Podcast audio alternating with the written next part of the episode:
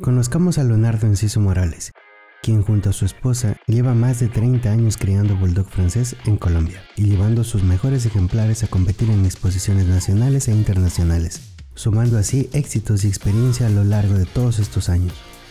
Hoy nos dedicó dos horas de su valioso tiempo para compartir su conocimiento, experiencias y anécdotas que vivió en el camino a consolidarse como el criador, manejador y dueño de grandes ejemplares bajo el afijo de Lesa Bulldogs. Hace pocos días estuvo en la competencia mundial Brasil 2022.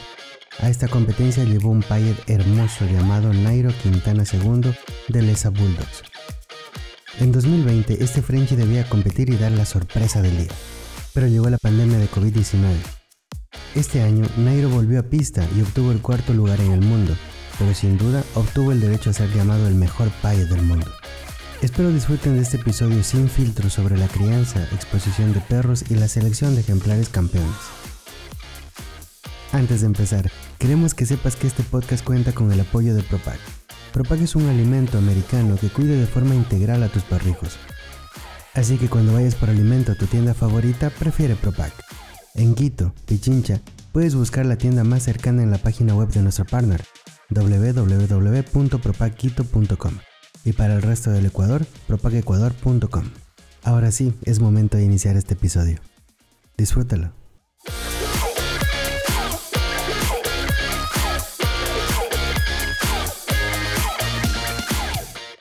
Bienvenidos a Viviendo con un Bulldog francés, con un Bulldog francés, el podcast de bulldogfrancesecuador.com.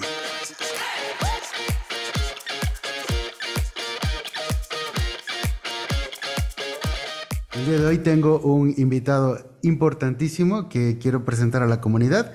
El día de hoy me acompaña Leonardo Inciso. Él es criador de Bulldog francés y de los buenos. Tiene em, aproximadamente 25 ejemplares. Muchos de ellos ya son adultos. Vamos a conocer de eso dentro de, dentro de poquito. Él está radicado en Bucaramanga, Colombia. Y pues nada, creo que realmente más eh, de Leonardo vamos a conocer ahora mismo. Así que Leonardo, bienvenido. Eh, gracias, Santiago, muy amable. Un placer, un honor también para mí que, que me hayas invitado. No, que este va, un, un, honor que hayas aceptado realmente y te, te, hayas dado el tiempo, porque además algo que es importantísimo destacar es que em, apenas te lo propuse, me dijiste así de inmediato, sí, hagámoslo. Y de hecho me tardé yo en, en concretar la, la, agenda contigo, pero sí, te lo, te lo agradezco. Buenísimo. Entonces, mira, a mí me gusta empezar por el principio y me gustaría primero eh, conocerte, eh, conocer a Leonardo como tal, antes de empezar a conocer a Lesa Bulldogs. Y me gustaría que nos cuentes, eh, empecemos hablando un poquito sobre en qué momento de tu vida despierta ese interés por el Bulldog francés o cómo llegas al Bulldog francés. Bueno, yo, yo llegué como, como prácticamente algo muy parecido eh, como apareció, la, como surgió la raza, cómo se creó la raza. Yo vengo de, de Bulldog inglés. cuando hace 30 años, pues no habían, no se veían muchos Bulldog franceses en el continente. Y la raza que estaba como muy de moda era el Bulldog inglés. Entonces, yo empecé con yo empecé, eh, digo yo, porque mi primer perro de la raza Bulldog, de mi primer perro con pedigrí, pues lo compré yo eh, y fue un bulldog inglés, pero mis, mi papá antiguamente cuando yo era niño me había, había comprado un perro para la casa también de pedigrí, de registro, de calidad de exposición de la raza Siberian Husky.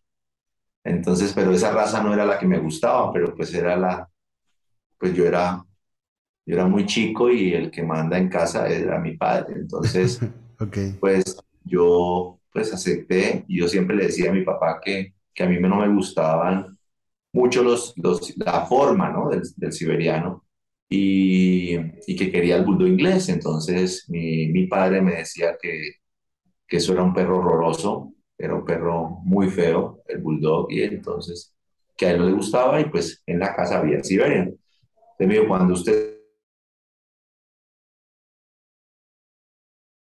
no me quede más, pues se compra su bulldog, bulldog inglés, que era el que yo quería cuando estaba muy niño, estamos hablando de, yo tenía nueve años, en los ochentas. Entonces, este, ya con el, con el tiempo, eh, cuando ya me independicé y esto, entonces pues me compré mi bulldog inglés con pedigree y eh, en alguna exposición una persona de Centroamérica trajo una perrita campeona mundial a una exposición en Colombia. Me pareció muy bonita, se llamaba Anita, y hablé un poco con el señor, y él tenía también bulldog inglés, ¿no? Y tenía los bulldog franceses. Y, y hablar, hablé un rato con él y estuve al lado de, de Anita, y, y me pareció súper simpático porque era una, una versión digamos, mucho más práctica, mucho más para espacios reducidos que del bulldog inglés. Eso es lo que yo vi al principio. Yo vi muchos parecidos de lo que me gustaba de la raza bulldog inglés en esa raza, pero como, como le dije, me pareció muy, me llamó mucho la atención el, tamaño más reducido y eso lo hace más práctico. En los tiempos modernos, pues eh, los, los tamaños se, se, dificultan mucho para mantenimiento, transporte, ¿no? Traslados y todo, pues no es tan fácil llevar un bulldog inglés, eh, por decir algo, en, en, una moto, en una bicicleta, pero quizás es un poco más práctico, ¿no? El francés porque pesa tres veces menos. Y así fue que yo, pues, eh, ese fue mi primer contacto con la raza bulldog francés. Después a ese mismo señor le compré mi primera perra bulldog francés. Se llamaba Luna.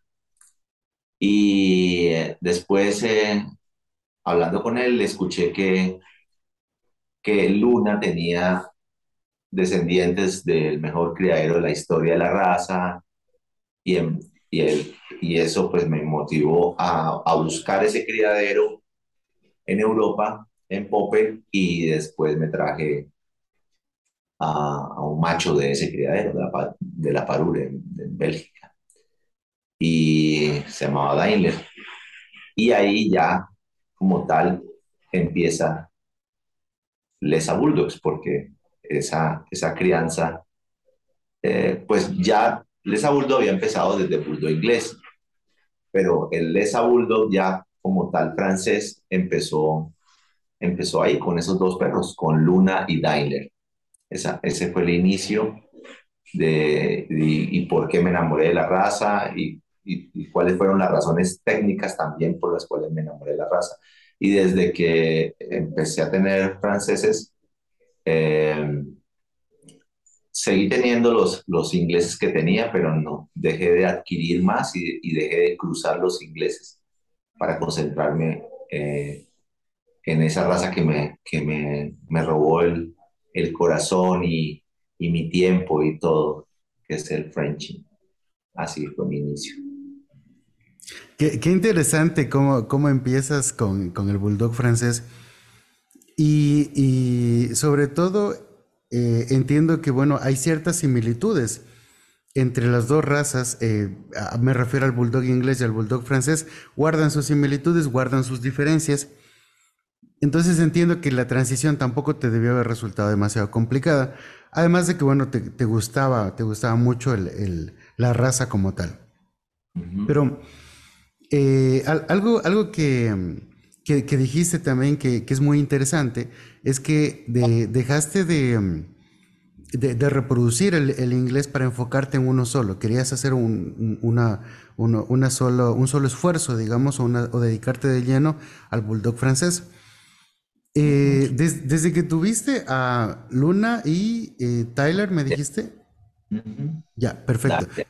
Tyler, desde que los tuviste los dos, tú lo hiciste, eh, o perdón, desde antes que tenías Bulldog inglés, ¿tú ya estabas en exposiciones? ¿O entras con el Bulldog francés? Ah, ok. No, no, no, yo ya, ya en exposiciones. De hecho, de hecho, soy, yo no solamente soy propietario, criador, sino soy el mismo que maneja los perros. Ah, ok.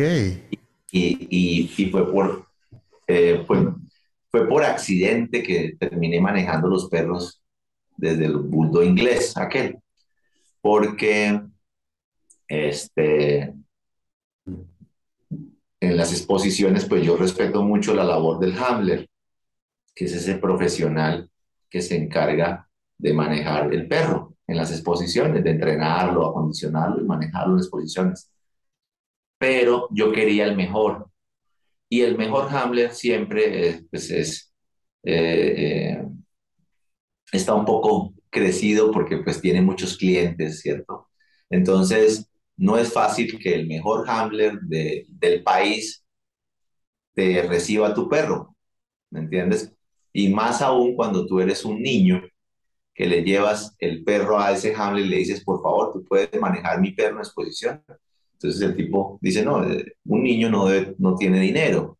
Y pues el handler es un, es un, es un oficio profesional.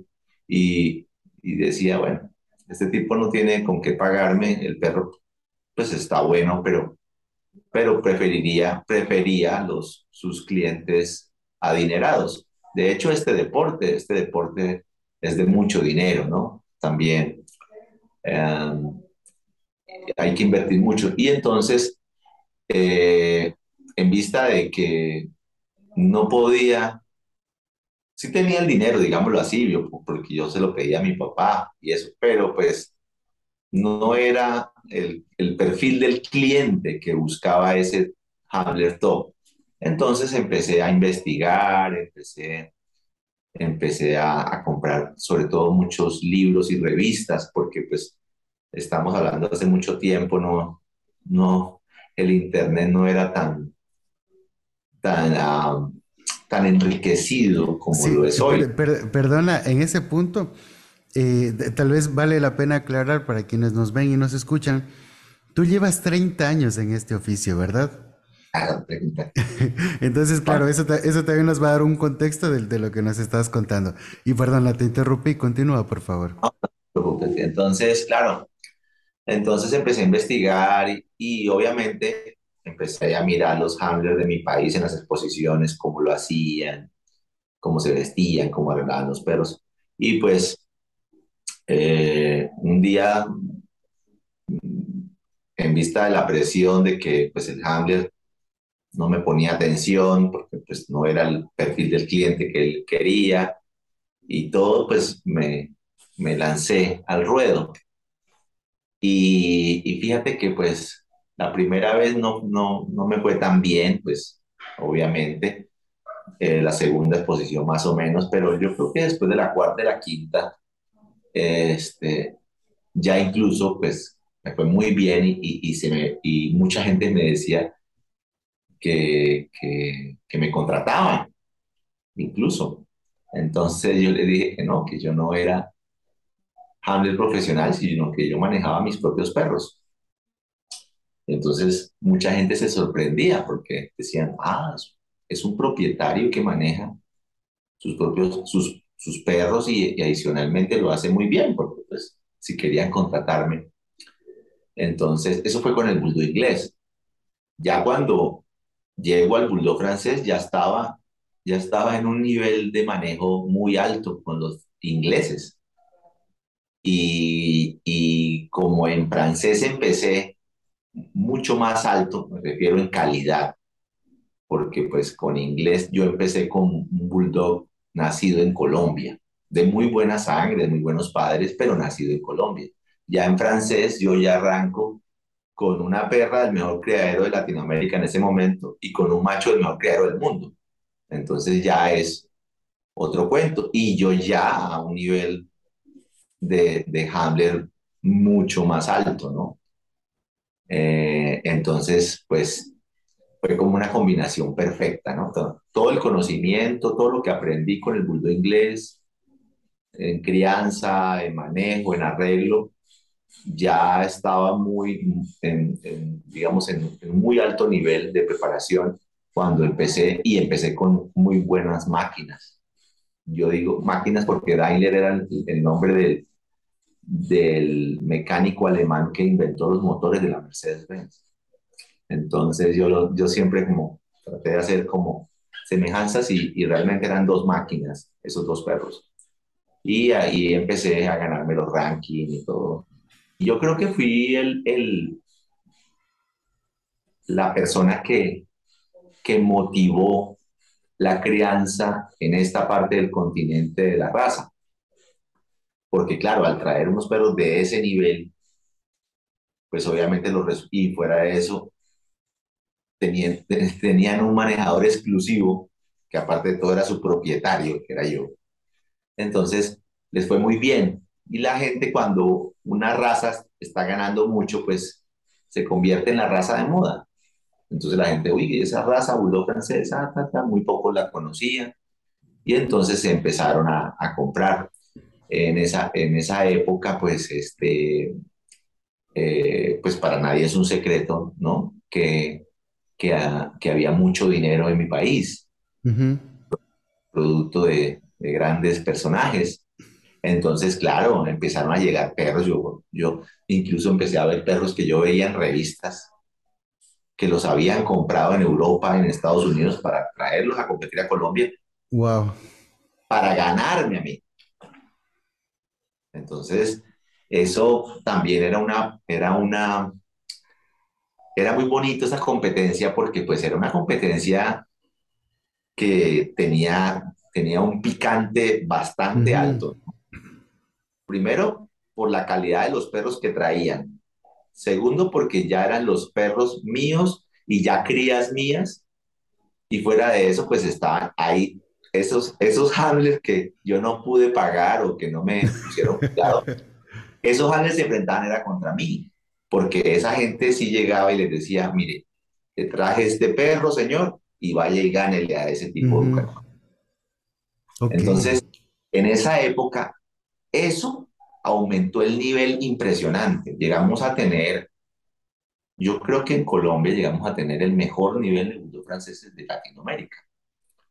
Por eso es que yo digo que, que el Esa Bulldog es el criadero top, porque es que no ha sido un solo perro el que hemos, rankeado. Lo que pasa es que como llevamos 30 años y hay gente que ingresó a la raza hace 10 o incluso los más viejos hace 20, pero no conocen lo que pasó hace 30. Por supuesto y, qué fue lo que se hizo y qué, cuáles fueron los logros. Porque hoy en día todo el mundo se centra en que hay el ranking de la raza, pero ¿cuántos bulldog franceses han ganado el ranking absoluto de todos sus países? Entonces uno empieza a mirar, cuando uno hace el estudio y todas esas cosas, porque yo he hecho mucho estudio porque estoy, estoy terminando un libro, el libro de la raza bulldog francesa en Colombia. Ay, mira, qué interesante esto. Ajá, que por cierto la portada del libro es esta perra que está atrás. Entonces, bueno, entonces ese, es, ese es, esa, esa mezcla de, de, gente con mucho dinero dispuestas a, a, comprar el perro que fuese y lo traían y le pagaban a los mejores handlers y todo eso para competir contra nosotros, pues también a nosotros nos, nos hacía esforzarnos más. Por Entonces, era una, era una, se volvía una, se llegó a un momento o que se volvió casi una guerra, ¿no? Una guerra, una guerra grande. Eh, pero también ahí en eso hubo gente que, que se cansaron de, de traer perros del exterior para ganarme y lograron convencerme de que yo les vendiera, pero yo les vendía en copropiedad para no perder el mm. vínculo. De hecho, los perros, los perros que yo vendo de exposición, de alto nivel de exposición, los vendo en copropiedad, porque es inexplicable que alguien te diga que te va a vender el mejor perro de la camada cuando ese alguien también quiere figurar. Entonces, esa es la, la mentira más grande que cometen el 90% de los criaderos en el mundo, ¿no? Cuando le venden a alguien un perro. Porque es que si, como decía don Fabio Ochoa Restrepo, un personaje muy famoso en Colombia por criar el caballo criollo colombiano en todos sus andares, paso fino, troche, galope, era el papá de los Ochoa. El viejo decía, nadie te vende el caballo por bueno. Con eso le estoy explicando a usted, porque es, no es cierto que un criador cuando le dice a usted, oiga, le vendo el perro, 100% y es el mejor. O sea, eso es, eso es la mentira número uno y la mentira más grande y más terrible que pueden decir los criaderos. Pero obviamente dicen para vender. ¿Ves? En cambio, la gente, la gente que tiene un nivel más alto de conocimiento en animales, como lo era el viejo Fabio, don, don Fabio, con todo respeto, esa gente sí usted no le podía decir, ay, le vendo este. Entonces decía, no, mijo, no me interesa. ¿Por qué? Porque es que si es tan bueno, ¿por qué lo vende, mijo? Y tiene toda la razón. Sí. Entonces, aparecieron personas que me buscaron y me dijeron, Leonardo, yo quiero un perro para competir, para ganar como, como los tuyos, que, que le han ganado a los perros importados buenísimos y, y todo. Entonces yo les decía, listo, yo le vendo en copropiedad, pero adicionalmente tengo que manejarlos yo. ¿Ves? Entonces vendía la copropiedad y seguía, y seguía siendo dueño de la mitad del perro el perro muchas veces no vivía conmigo, pero yo era el que lo manejaba en exposiciones. De esa manera sí yo podía garantizar que el perro era de exposición, ¿sí? Porque lo vendía y yo mismo lo exhibía y obviamente pues también de mí, de mi manejo y de todo dependía los resultados. Entonces a, veces la gente llega y uno le vende un perro de exposición 100% y le coloca el manejador el manejador que la persona quiere, pero ese manejador no, pues me voy a echar un poquito de flores, pero no es del nivel mío. Entonces, claro, y, no, y, no, logra mostrar lo mejor del ejemplar. Exacto. Entonces después lo llaman a la persona y le dicen, oye, ese perro no sirvió para nada, usted me robó. No, no, no. Tiene mucho sentido. lo que pasa es que este, una cosa es que lo maneje Pedro Pérez o el chumaje del perro. Y no es que yo sea el mejor manejador del mundo de bulldog francés, pero sí soy el mejor manejador de mis perros, porque es que yo los crío.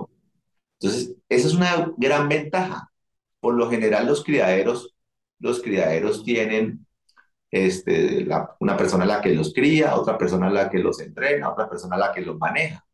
Entonces, el, el criador como tal a veces depende de muchas personas para lograr los objetivos. Eh, y eso es, es, yo creo que ese fue el mensaje que me envió Dios en ese momento cuando no me querían ayudar, manejar los perros o, o no, era, no tenía el perfil de un buen cliente, ¿cierto? Que Dios me dijo, hermano, láncese usted y vuélvase el número uno. Si usted se vuelve el número uno manejando sus propios perros, realmente no van a poder hacer nada. Y eso fue lo que pasó porque hubo gente que traía perros en esa época de 50 mil, 100 mil dólares, aunque usted no lo crea. Lo que pasa es que eso no salió en ninguna novela de esas de Pablo Escobar.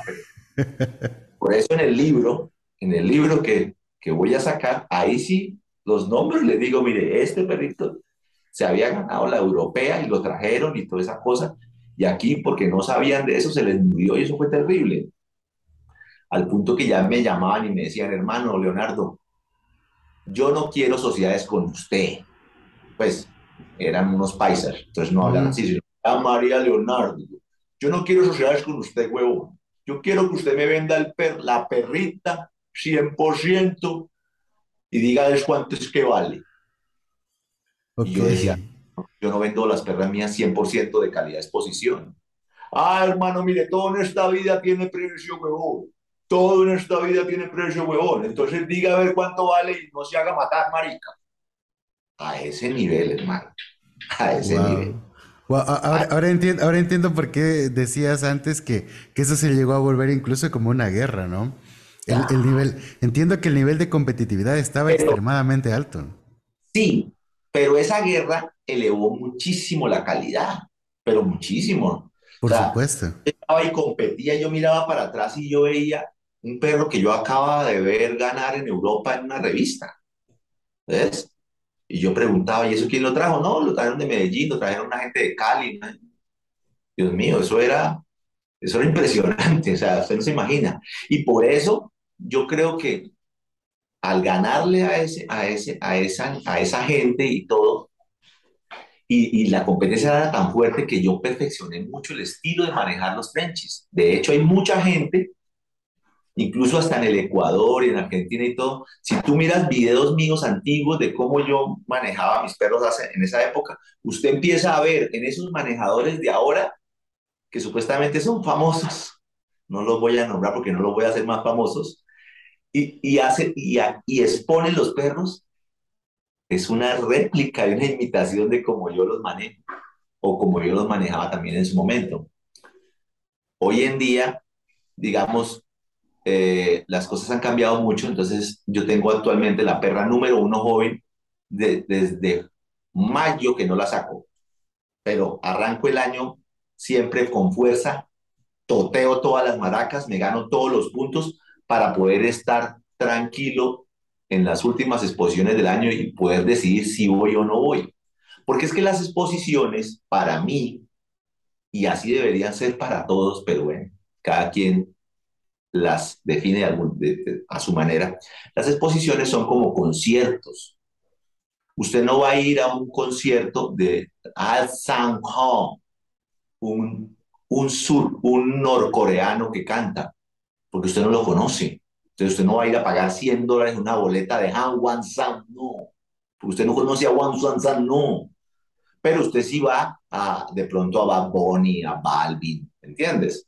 Porque pues los conoces, los escuchas a toda hora en la radio, gente famosa en redes sociales y eso, ¿cierto? Entonces usted más o menos le sabe las canciones, pero usted que va a ir al concierto de Juan, no, ¿sí? Si no sabe ni qué es lo que canta. Entonces uno cuando va a una exposición, uno llega y dice, uno mira el panel de jueces, ¿quiénes estos señores? Muestra a ver qué tanto saben de la raza bulldog francés. Muestra a ver a qué perro les ha dado. Bueno, hoy en día es más fácil, usted entra a Facebook, las redes sociales y sabe que Pedrito Pérez le ha dado a estos perros, los ha premiado. Entonces uno mira más o menos el perfil de los perros que ha premiado y uno dice, no, el tipo sabe, ¿cierto? Pero pues, entonces por eso es que yo arranco el año, pero con mucha fuerza, con mis perros al punto. Yo prácticamente en lo que es diciembre y enero estoy trabajándolos, poniéndolos a punto para arrancar el año, partiendo, o sea, cojo a todo el mundo gordo, recién llegado de sus vacaciones, oxidado, y yo tran, tran, tran. Entonces sumo todos los puntos y me, y me pongo tranquilo. Después empiezo a ver que, cómo van los, el ranking y pues estamos seguros. Este año decidimos rankear una perra sensacional porque para mí lo más valioso, los más ganadores de mis perros son los machos, pero para mí lo más valioso como criador, manejador y amante de la raza son las hembras. Las hembras es el verdadero tesoro de, la de las razas, ¿me entiendes? De todas las razas. Correcto. Por eso está importante, y, hasta para los humanos, si usted mira la religión judía, lo más importante es la mamá, ¿me entiendes? De hecho, la mamá es la que transmite, digámoslo de cierta manera, esa vocación judía. Entonces, si tu mamá es judía y tú, tú naces de, de una mamá judía, así nazcas en Marte, primero que todo eres judío. Eres judío. Y después eres marciano. Sí. Ok. Existe Marte, pero eres judío. Entonces, como te decía, en esa época fue muy fuerte y el nivel que me, que prácticamente me, con el que aprendí, con el que me esforcé fue muy bueno y, y pues de ahí en adelante para mí ha sido un paseo. ¿Por qué un paseo? Porque eh, cuando ya llegan los exóticos a la raza, entonces para la gente que estaba metida en la crianza de perros de franceses, eh, dejó de ser, dejó de ser eh, su raza favorita. ¿Por qué? Porque ya no, porque ya no se vendía el estándar a los precios que se empezaron a vender los exóticos. ¿Me entiendes? Entonces, mucha gente que se mete a esto por plata. Es la verdad. Es la verdad, sí. Entonces, se meten a esto por la plata y se dan cuenta que aparte de todo, sus perros son muy mediocres. O sea, son muy feitos. Entonces, los perritos ya empiezan a, a evaluarse.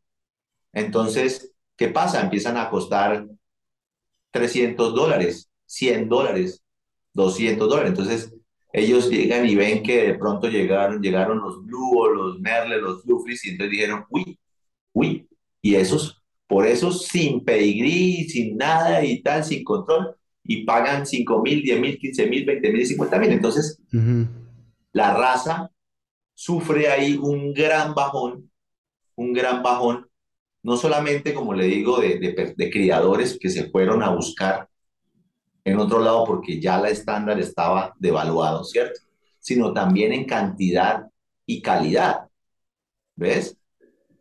¿Por qué? Porque mira, quedamos poquito. Y ese es el resultado de Ajá, pero mira, sobre todo mm, me gustaría que aquí hagamos una pequeña pausa y que, porque justamente el tema de, los, eh, de, digamos, la división entre lo que es estándar y y exótico, me encantaría que le dediquemos un, par de preguntas que tengo específicas para ese tema. Criador, un criador, un verdadero criador, porque hoy en día todo el mundo que, que cruza una perra es criador, ¿entiendes? O sea, y de hecho, pues la FCI lo, y el AKC y los clubes lo consideran así. Persona que cruza una perra eh, es criador. Ok. Entonces, ahí no podemos decir si es criador o un, o un multiplicador de perros.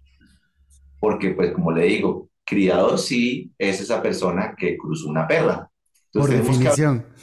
¿Cuál es un criador respetable, honorable eh, y eh, esa es la diferencia, ¿no? De un criador multiplicador de perros. o, también podríamos precisar, eh, Leonardo, si me permites, eh, ¿cuáles, em, ¿cuáles son los procesos o prácticas que, que, sí son diferentes entre una persona que, que por definición es un criador porque cruza un perro y una perra versus un criador que realmente tiene procesos, tiene aprendizajes, tiene, tiene, tiene fracasos también en el, en el camino? Claro, bueno. Entonces, como te decía, para mí, porque no, no quiero desmeritarlo, porque pues todos empezamos por esa primera cruza, ¿cierto?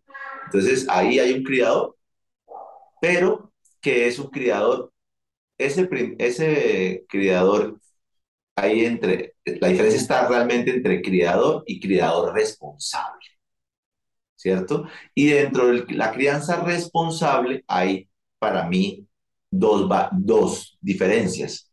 Está el el criador de, eh, responsable, pero de crianza de alto nivel, y el criador responsable, pero que no es de crianza de alto nivel. Punto. Para mí existen ese tres, esos tres tipos de criador. El criador, que son todos los que crían una perra, y el criador responsable, que tiene dos variedades. Uno que es la crianza de alta calidad y ya te explico cuál es la diferencia entre esos dos, y el que cría eh, con, buenos perros, digamos los sanos, pero pues no son perros de competencia, ni son perros dignos de llevarlos tú a exhibir, porque pues son perros normales, ¿me entiendes? Pero son sanitos y los procedimientos... mascotas dirías tú, ¿verdad? ¿Cómo? Son mascotas, básicamente. No perros, no perros de exposición, sino mascotas. Mascotas y, son perritos, pues, entre comillas, sanitos. Muchos de los criadores responsables, esto, cuando hablo de los responsables, los que son de, los de este lado, son aquellos que son, que, la, que pues la mayoría de su crianza o toda su crianza es con registro. ¿Me entiendes? O sea, que cumplen una serie de condiciones para hacer su crianza de registro con pedigree. ¿Ves? Entonces, dentro de los de pedigrí están el, el criador de mascotas, responsable, pero de mascotas, y el de alto nivel. Y los otros criadores son los que yo llamo los multiplicadores, que lo único que les interesa es el dinero. ¿Ves? Y pues yo no tengo nada contra que la gente, digamos, trabaje criando animales. Lo que pasa es que para que produzcan plata, se necesita eh, hacerles mucho daño, mucho maltrato, ¿ve?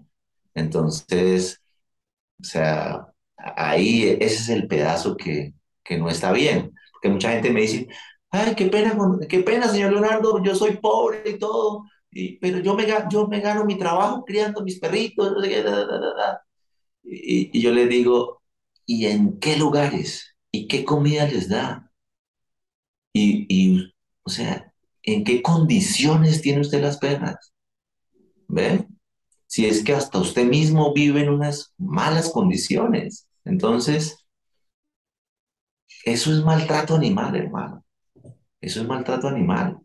No estamos hablando de pollos, vacas y marranos. Estamos hablando de, de mascotas, de animales que están acostumbrados a vivir en, en, hogares y ser como el centro de atención de esos hogares y todo, y no vivir en, esos, en esas situaciones tan terribles. ¿ven? Ustedes, eh, de hecho, es, esa gente, como todo está enfocado en números, ellos hacen estadísticas en números, cuánto es que le da. Entonces esa gente no va a pagar una monta con un perro especial, sino van a buscar el perro que les preste, que les dejen pagar la monta por otro cachorro. Entonces, un tipo que hace eso es igual de irresponsable a ellos que le presta un perro para, para que se haga ese maltrato. Fuera de eso, ellos no lo llevan al mejor veterinario, sino llevan al veterinario que les cobre lo más barato por la cesárea. Es más, siempre están preguntando, a mí hay una cosa que me, me puede poner de mal genio y es que a mí solamente me llaman, eh, es para decirme, don Leonardo, usted es un putas. Y como es un putas, quiero preguntarle una cosita, si es tan amable. Ahí le mando un video de mi perra. ¿Usted cree que mi perra puede parir sola o hay que hacer cesárea? Y adivine por pregunta. Por la pregunta es esta. Él no me quiere decir, no me lo dice, pero me lo está diciendo con la pregunta. Claro, quiere, quiere no evitar pagar costo. la cesárea. No quiero pagar la cesárea. Entonces, como usted sabe tanto, usted puede ver la perra y usted me puede decir si la perra aguanta para ir sola. Y yo les digo, mire, yo alguna vez, este, empezando la crianza, pero de bulldog inglés, no de francés, hace muchos años, yo me arriesgué a parto natural, porque el criador de la perra que yo tenía me dijo que la perra mía había nacido en un parto natural. Y yo me arriesgué de estúpido y no le hice caso a lo que, a lo que había leído, que todo, que los bulldogs son por cesárea y esas cosas. Ujú. Puse a parir la perra de manera natural. Fueron más de 14 horas pariendo esa pobre perrita. Eh, unos perros no salieron, otros venían de patas. Y igual me tocó hacerle cesárea. Pero una cesárea de alto riesgo, porque habíamos aplicado pitocin, una serie de sustancias que dilataron el útero y, y- y prácticamente rompieron varias de las paredes del útero. Entonces fue una cirugía de alto riesgo y todo, todo por pendejo, por pendejo. Pero pendejo entre comillas porque el criador me había dicho que había parido también. Entonces yo dije, ah, pues, pues, si la perra nació así, pues lo voy a hacer. Pero desde ese día, estamos hablando desde que estaba yo con ingleses, yo no hago parto natural ni de fundas. Eso no lo hago ni lo recomiendo. ¿Ves?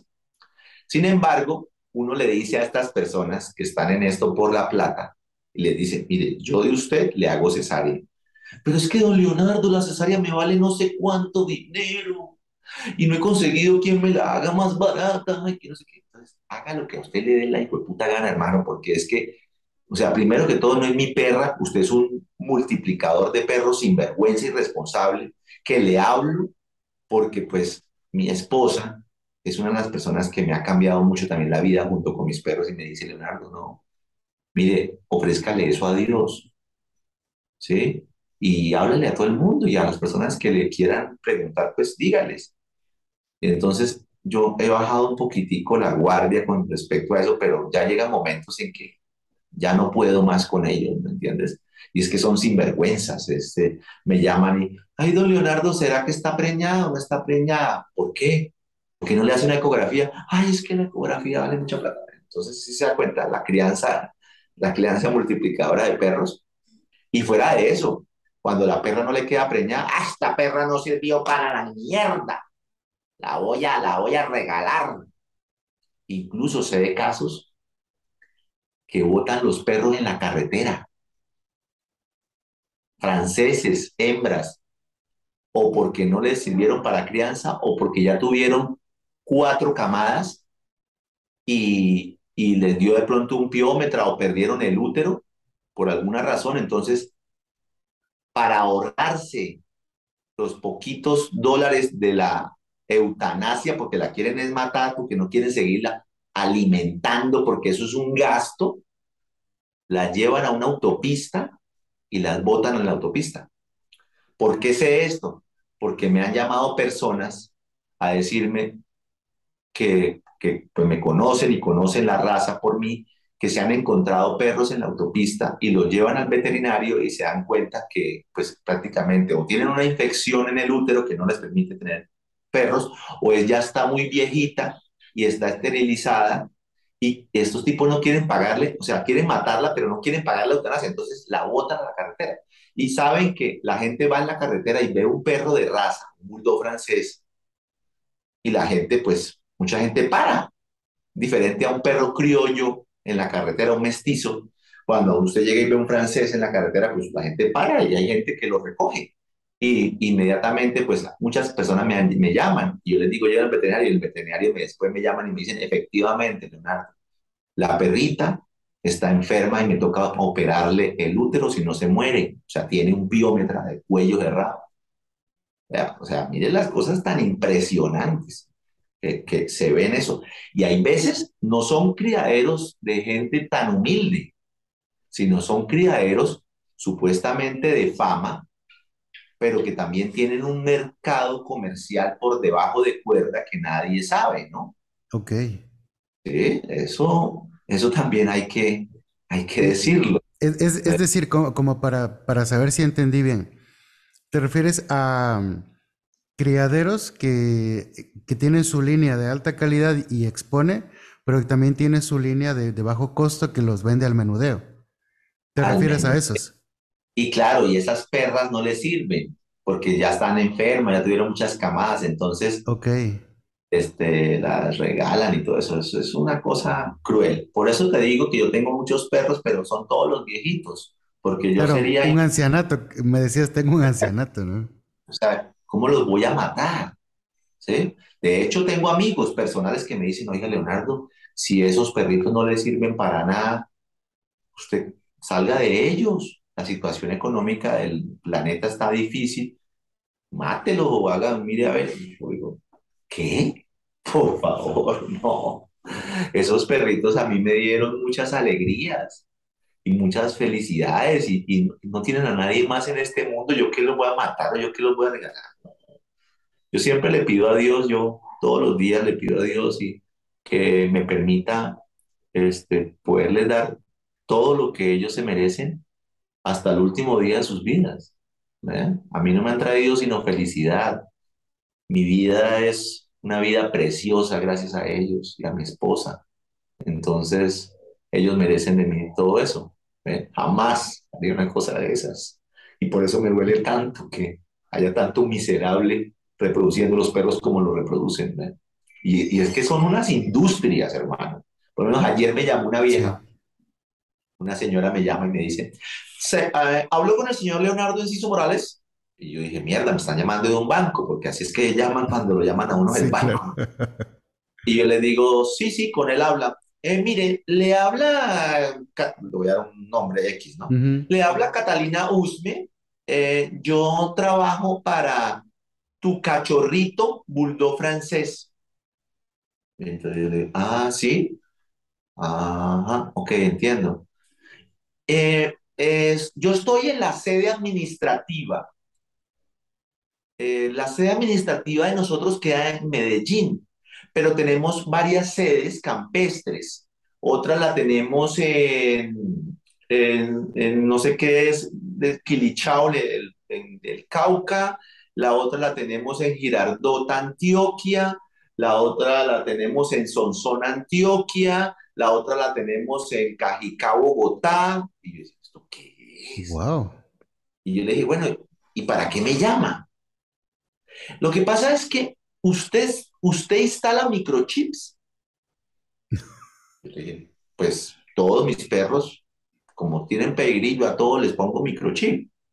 Ah, perfecto. ¿Y cuánto cobra por la instalación, señor Leonardo Enciso Morales? Entonces yo, o sea, una vaina toda tecnológica, ¿no? O sea, como ella me hablaba, como si estuviera hablando yo con el banco. ¿no? Ok. Pues nosotros, nosotros el chip vale 50 mil pesos, alrededor de, no sé, de 10 dólares.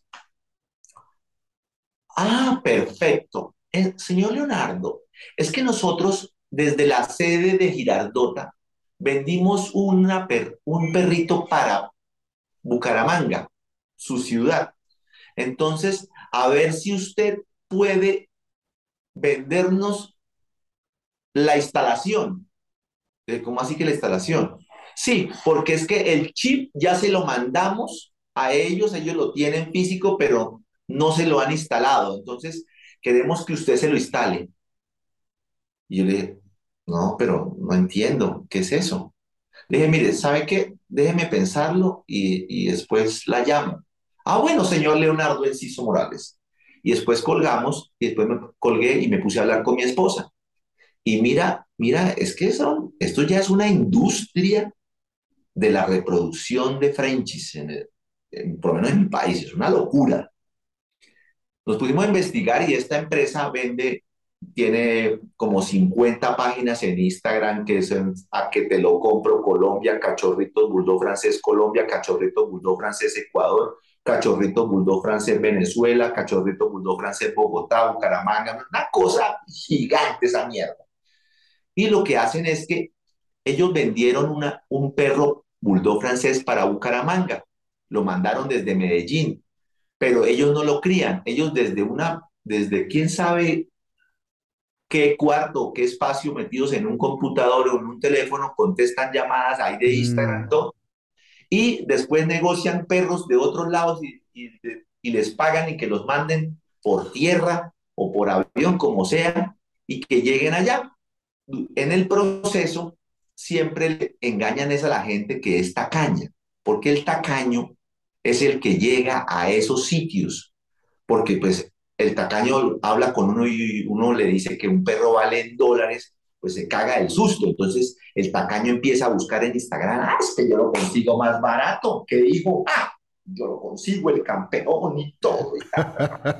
Entonces se ponen a mirar como 7000 páginas en Instagram, porque lo que hay en Instagram es te vendo este perrito, tiene gen ATT, BB, QQ, ojo azul, peludo, qué mierda, lo último, ta, pa, entonces, y entonces el tipo llega y entonces le mandan, le dice, la persona le pregunta, ¿y el perro tiene pedigrí como los de Les Bulldogs? Claro, claro que sí, señora, ni más faltaba. Todos nuestros perros tienen full pedigrí. Se mandan con todas las vacunas. Le enviamos un pocillo, una toalla y una gorra, más un lapicero. Y todo por 100 dólares. Y la gente trafiere. Entonces le llegó el perro a la señora esta, en Bucaramanga, en mi ciudad.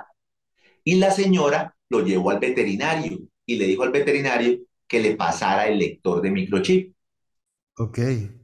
El, el veterinario le pasó el lector de microchip y, se, y le dijo, señora, este perro no tiene...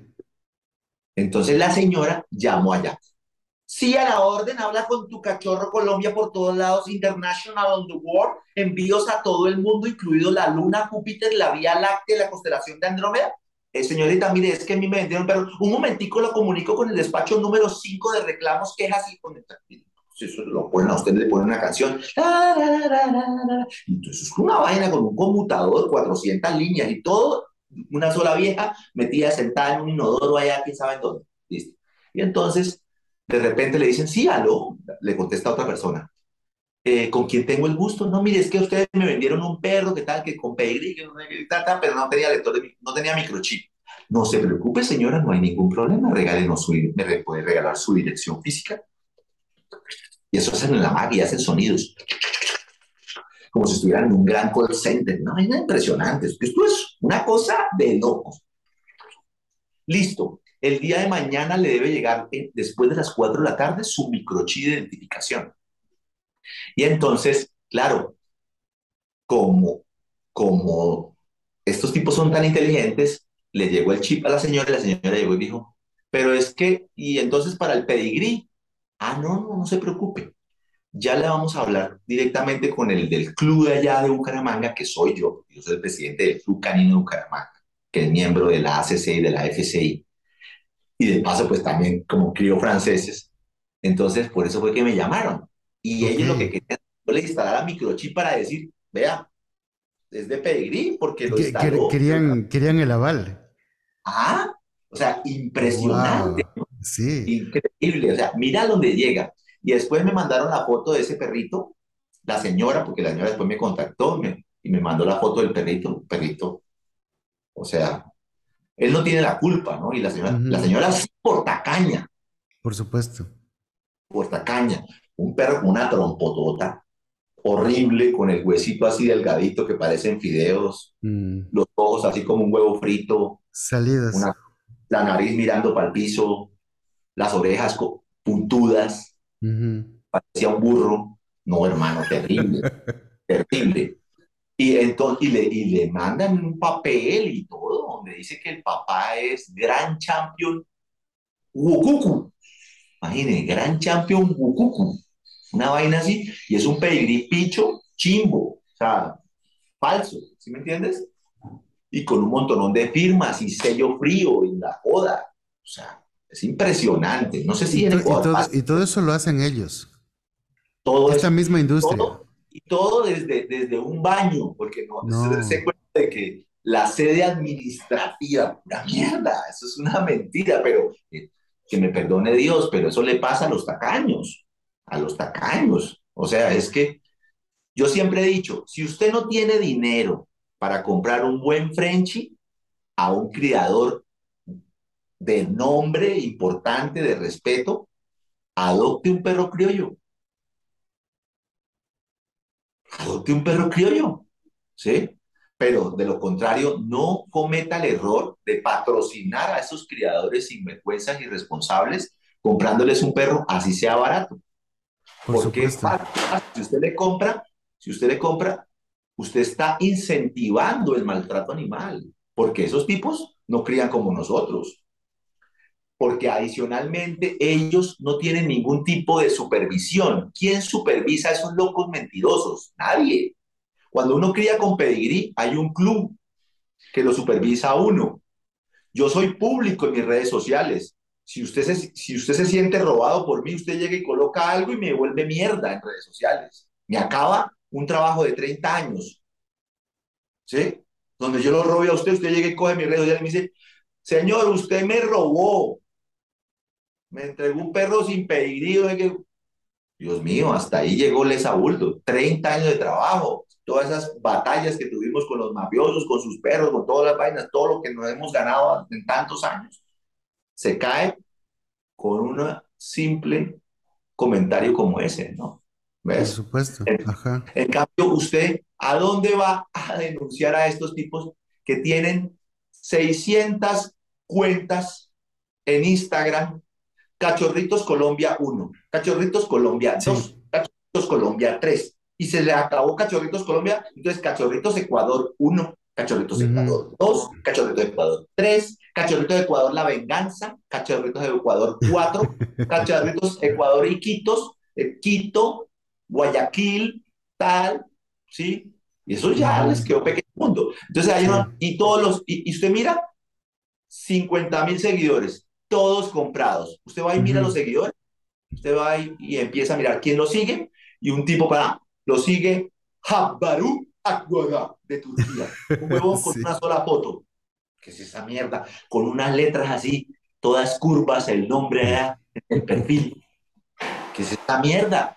O sea, la gente es, la gente por bruta, por bruta, por tacaña, es que patrocina estos sinvergüenzas. Y estos sinvergüenzas roban al día a miles de personas al día. Entonces, claro, ellos venden a 100 a 300 dólares un perro, ¿cierto? Pero si venden mil multiplique mil por 300. Es una vaina impresionante, amigo. Claro es demasiado el negocio que hacen. Porque a ellos no les interesa calidad, ni pedir ni nada, mierda, sino robar, sacar, tener perros para vender y roben, hijo. Claro que sí. Y, sabes que justo lo que comentabas de las cuentas de Instagram, yo estoy en un, grupo de Bulldog francés Colombia y mm, que estoy en varios grupos justamente para poder difundir el podcast y lo comparto, veo que qué preguntas eh, encuentro lo que yo llamo preguntas frecuentes y luego busco cómo responderlas. Y me he encontrado mucho eh, con personas que suben una captura de, Instagram y dicen, alguien me da una referencia de este criadero y, y es seguido. Y siempre es una cuenta Instagram que tiene 50 mil seguidores, justo lo que acabas de decir. Y ponen alguna referencia de esto y nadie los conoce o te dicen, no, te van a robar, te van a estafar, pero yo sí te lo vendo, te vendo el bueno y demás. Ah, no, y, ese que te dice que te vende el bueno, entonces también te da por la cabeza. Exacto. Tú tienes que comprarle a un criador respetable que, que críe con registro porque, porque hay alguien que lo controla, hay una institución del gobierno, del Estado, que controla, que supervisa la crianza de esa persona, donde usted puede ir a quejarse, usted puede ir a la ERCAN y poner una queja y decir, este señor eh, hace esto y al tipo lo joden. Entonces, por esa razón fue que nacieron los exóticos, porque los que criaban por plata, producto de, de que los supervisaban, y que los cachorros eran, tan feos, ya nadie se los compraba. Entonces, ¿qué dijeron ellos? No, metámonos en los exóticos que no necesitan pedigrí, ya se les puede comprar el pedigrí AKC y, y es más permisiva el ABKC y tal, y yo compro la vuelta y tal, y yo le pongo el papel. Hay gente que coloca en las redes sociales, vendo pedigrí AKC. Sí, también lo he visto. Ajá. No, pero impresionante impresionante. Y, sabes, que mientras estamos en este tema, nadie. ¿Quién controla? ¿Quién controla a la gente? Nadie. Uno dice, ¿quién es el delegado? El, delegado de ABCAS en Colombia es muy amigo mío, se llama Edwin. Le digo, oiga, Edwin, ustedes hacen ADN para saber si los papás son los que son, como lo, lo exige el club colombiano. No. No. y entonces ustedes sacando un papel y no, eh, Leonardo, ¿ya has escuchado el término Frenchton? ¿Te, ¿Te, has conocido? ¿Lo escuchaste ya? No, esto no he escuchado un montón de términos, pero no he escuchado ese. qué significa? Enséñame. El, Frenchton, eh, justo lo vi en el grupo de Bulldog Francés Colombia, porque siempre alguien, después de que compra, sube la foto y dice, hey, ¿qué les parece mi, mi perrito? ¿Podrían decirme si es puro? Y tú ves eh, un Boston Terrier y, claro, le dicen, no, eso es un Frenchton. Eh, únete al grupo de Frenchton. Supongo que es la misma industria tratando de justificar lo que hizo. Y ahora tiene hasta nombre. Hoy en día, la verdad es que da vergüenza. Yo me meto a esos grupos a veces eh, y salgo muy triste. Y salgo muy triste porque, porque uno ve perritos muy malitos y la gente coloca, eh, eh, pero gente muy hábil para escribir el, el, título, ¿no? Perro con una estructura magnífica, un excelente hueso, extraordinario pedigrí, único en Colombia. Y yo dije, puta, eso es esa mierda. No joda. No ah, y te, faltó, te faltó el icono del diamante, el gorila y. El gorila y, que y la sangre. Y ABB, BCC, DD, Cristo, y blue, glucon, pam, pam, pink, koi, pink, constant, pink, tan único en el planeta Tierra. Y uno ve el perro así. Y uno dice, puta, podrá tener todos los colores del arco iris y un hijo de puta ojo azul y el otro fosforescente, pero el casi. Y eso hace tremendo podcast, ¿no? Porque hay un huevón en venezolano allá en Miami que es amigo del, ecuatoriano ese duro de los exóticos allá en Inglaterra, y eso coge esos perros y los perros Y uno dice. Uh, aquí en los Estados Unidos dan 50 mil dólares por este maravilloso coin, único Husky coin ABC. Aprovecha, no te pierdas una monta. Vamos a ofrecer un descuento a las cinco primeras personas que quieran comprarnos el semen. Su madre, ¿qué es esta mierda? ¿Qué es este cagadero? No joda. Además, un tipo todo desagradable, el man ahí, horrible. Eso sí, culo de audífono, tremendo micrófono, Shure, puta, lo último. Un estudio que usted lo ve, porque ese tipo trabajaba para, era camarógrafo en, un, en televisión en la Florida. Entonces es un tipo que habla muy bien los idiomas y todo. Y eso somos, somos los únicos. Tenemos franquicia directamente del ecuatoriano Sánchez aquí en Miami. Aprovecha. ¿Qué estás esperando? Tú en Colombia, tú en Panamá, tú en Ecuador. Tenemos el COI Husky Uruguay una cosa horrible. Sí. Yo ya, ahí sí ya no sé qué decir. Yo no sé qué decir. O sea, no sé qué decir. Otro aparece un gordo por allá. Hemos ganado, ese perro ha ganado todo, nadie ha ganado más que esta mierda. Y me dice, ¿qué es esa mierda? Obvio, también tengo que decir, he visto exóticos bonitos.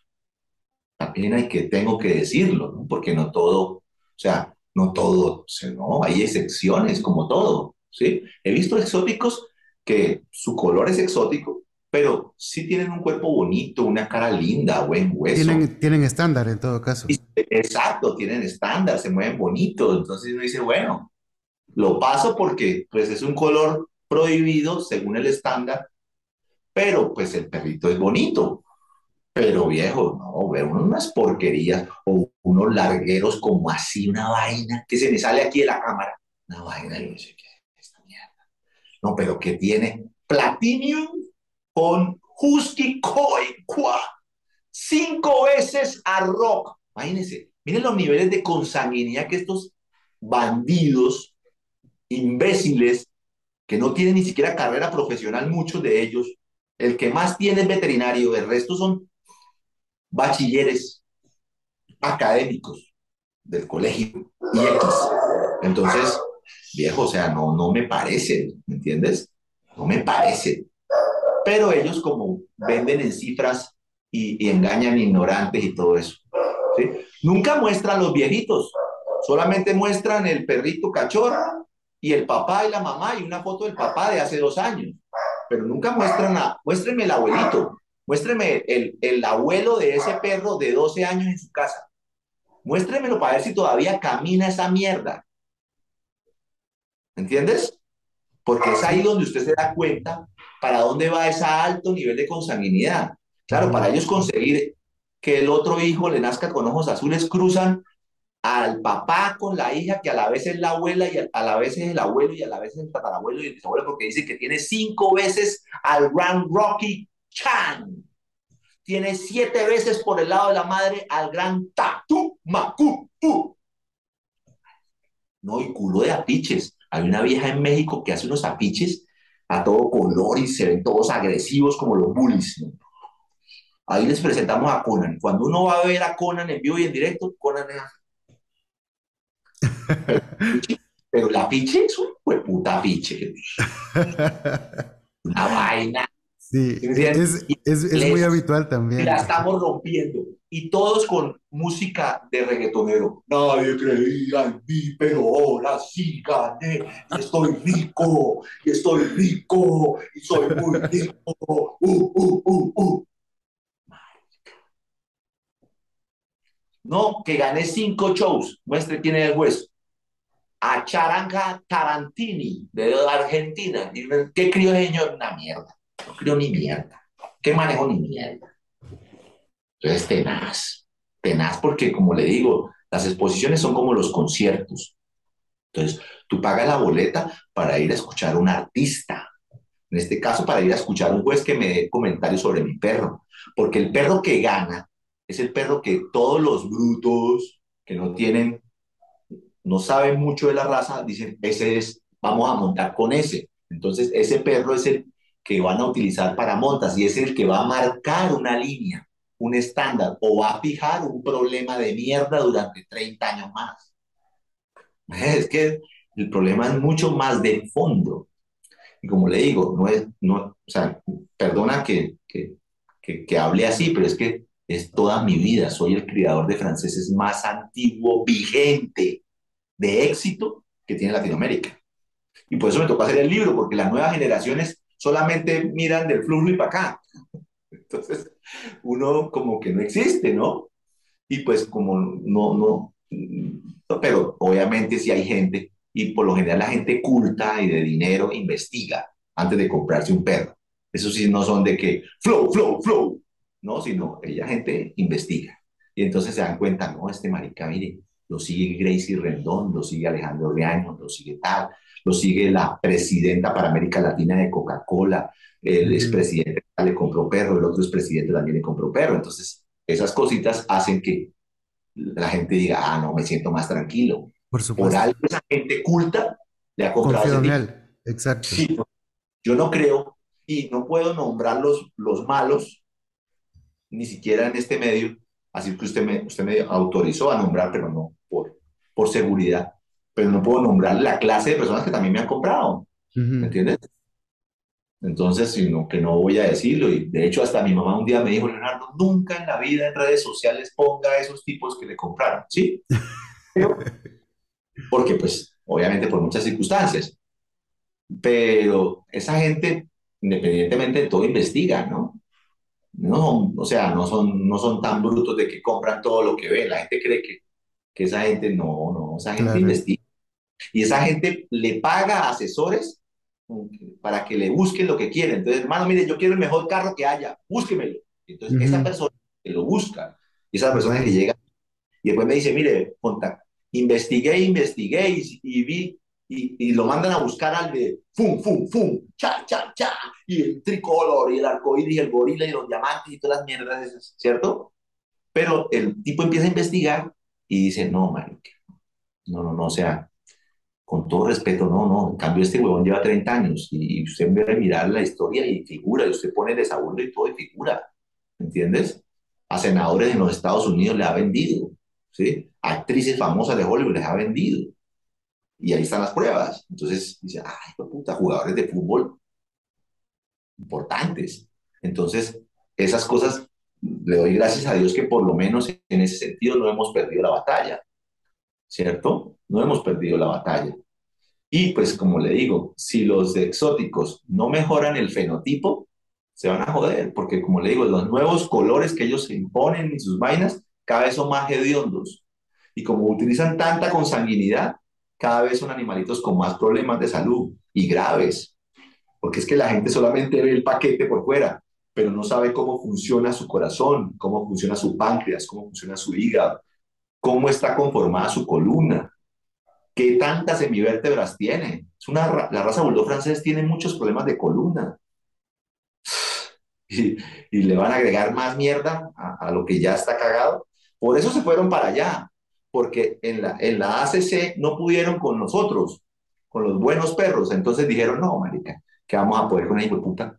Si ese mal le hace exámenes de caer, no hay que mierda, esos perros de él se mueven como si fueran de otra raza mientras que los míos andan así como un cangrejo, porque precisamente nacen así todos, todos, todos tullidos.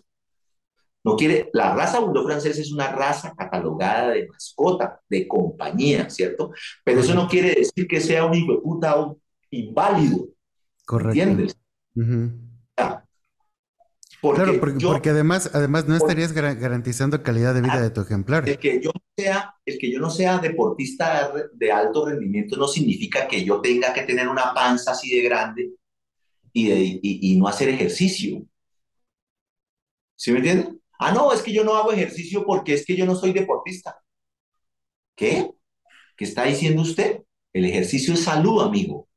Si usted no hace ejercicio, se jode se jode su corazón, se jode su cerebro, se jode su, todos sus órganos, mi hijo, se muere. Hay que hacer ejercicio. Y el cuerpo en algún momento le va a, si usted se hace el pendejo, en algún momento su cuerpo le va a mandar un mensajito. Y ahí cuando usted dice, ay, puta, me toca hacer ejercicio, man. No me jodo. ¿Ves? Me toca hacer dieta, me toca comer sano, hermano. Usted puede joder todo lo que quiera, pero el cuerpo le manda a usted su mensaje. Y ahí sí no tiene opción.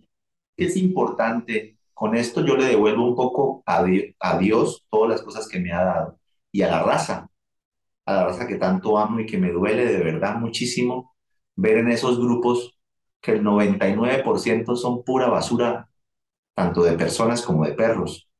Muy poquitos, uno de cada 100, a veces veo un buen perrito, sino que ya yo no opino ni nada porque cualquier opinión se forma el mierdero, ¿no? Sí. Y entonces eso es un escándalo. no, no, no. Uno, uno aprende eso con el tiempo. Solamente miro, miro, miro y, veo que de cada 100 fotos, una foto de un perro me parece, me parece buena, ¿me entiendes? Correcto. Pero, pero le voy a dar un tip, a, le voy les voy a dar un tip a las personas que van a ver este vídeo cuando ya lo edites. Pero la, el, el perro bueno, el perro verdaderamente bueno, es aquel que, que tú ves este, y que no necesitas verlo más veces ni nada, sino que de una te lanzas y cuánto vale y lo compro. Bueno, que es justo lo que te iba a preguntar. ¿Cuál es la forma correcta de elegir un ejemplar? Porque mira, un amigo, un amigo una vez me dijo algo que, que, para mí fue valiosísimo. Él me dijo, todos los cachorros son bonitos. Tienes que esperar al desarrollo. Pero entonces ahí es cuando, cuando tú te preguntas, ok, ¿cómo lo hago? Exacto, pero mira, te voy a explicar algo. Lo, lo, que te dijo tu amigo es completamente cierto. Así es. Lo que, ¿Qué es lo que pasa? que es que, ¿cómo vas a esperar tú a que esté más grande? O sea, tú, tú llegas y yo soy una persona que soy seleccionador de talento en belleza. O sea, yo busco modelos. Yo busco modelos. ¿Me entiendes? Soy un, scout de modelos. Entonces, yo estoy en un mall en Quito, voy caminando y de repente veo una niña chiquita, ¿cierto? Y la veo y, no puedo dejar de verla. No es morbosidad, ¿no? Sencillamente es que yo soy, busco talentos, busco modelos, ¿cierto? Y la veo niña. Yo no puedo dejar de mirarla. De, ¿Qué hago yo? Yo me devuelvo y le digo a la mamá, señora, podemos hablar un momento, le doy mi tarjeta, no sé qué, estoy muy interesado en que su hija ¿sí? haga parte de un book de modelos. Ah, pero es que ella es muy niña, pero por eso estoy hablando con usted, que es la mamá, ¿cierto? ¿Sí? Entonces, no voy a hacerlo, de, en ese caso no voy a hacerlo de tu amigo, de decirle, ah, señora, ¿cómo estás? ¿Cómo le va? dentro de 10 años me busca, ¿viste? Porque la chica tiene futuro para el modelaje. No, no, no, no. Lo que pasa es que no todas las personas llevan 30 años criando. Entonces, ¿qué es lo que pasa? Nosotros, cuando uno lleva muchos años en la crianza, pues ha visto muchos, ¿sí? Muchos perros, muchos. Y yo he conocido muchos en persona, en redes sociales, todas esas cosas. Y ya, y, el que es lindo es lindo, amigo. Es que hay una cosa que es muy simpática. Yo, una persona, un, campesino, un campesino, como un experto en bulldog francés, no se equivocan en cuestión de belleza. Lo que es lindo, es lindo. Lo que pasa es que el ser humano le, le eh, tenemos la costumbre de la mentira. Y es una cosa que todos nacemos con la mentira. Es ese, ese pecado original, ¿me entiendes? Entonces nosotros, nosotros todo lo, lo, lo, o lo magnificamos o lo exageramos o todo con palabras, pero hay cosas que se salen de las palabras. ¿Se me entiende? Tú ves una mujer preciosa, preciosa, preciosa, o un tipo muy simpático, si te gustan los tipos, las mujeres, lo que sea, y es una cosa que, que te preguntan, bueno, ¿qué fue lo que te gustó? La gente siempre le pregunta, ¿qué fue lo que te gustó? Y no, no, todo, todo, me gustó todo, me encantó. ¿Ves?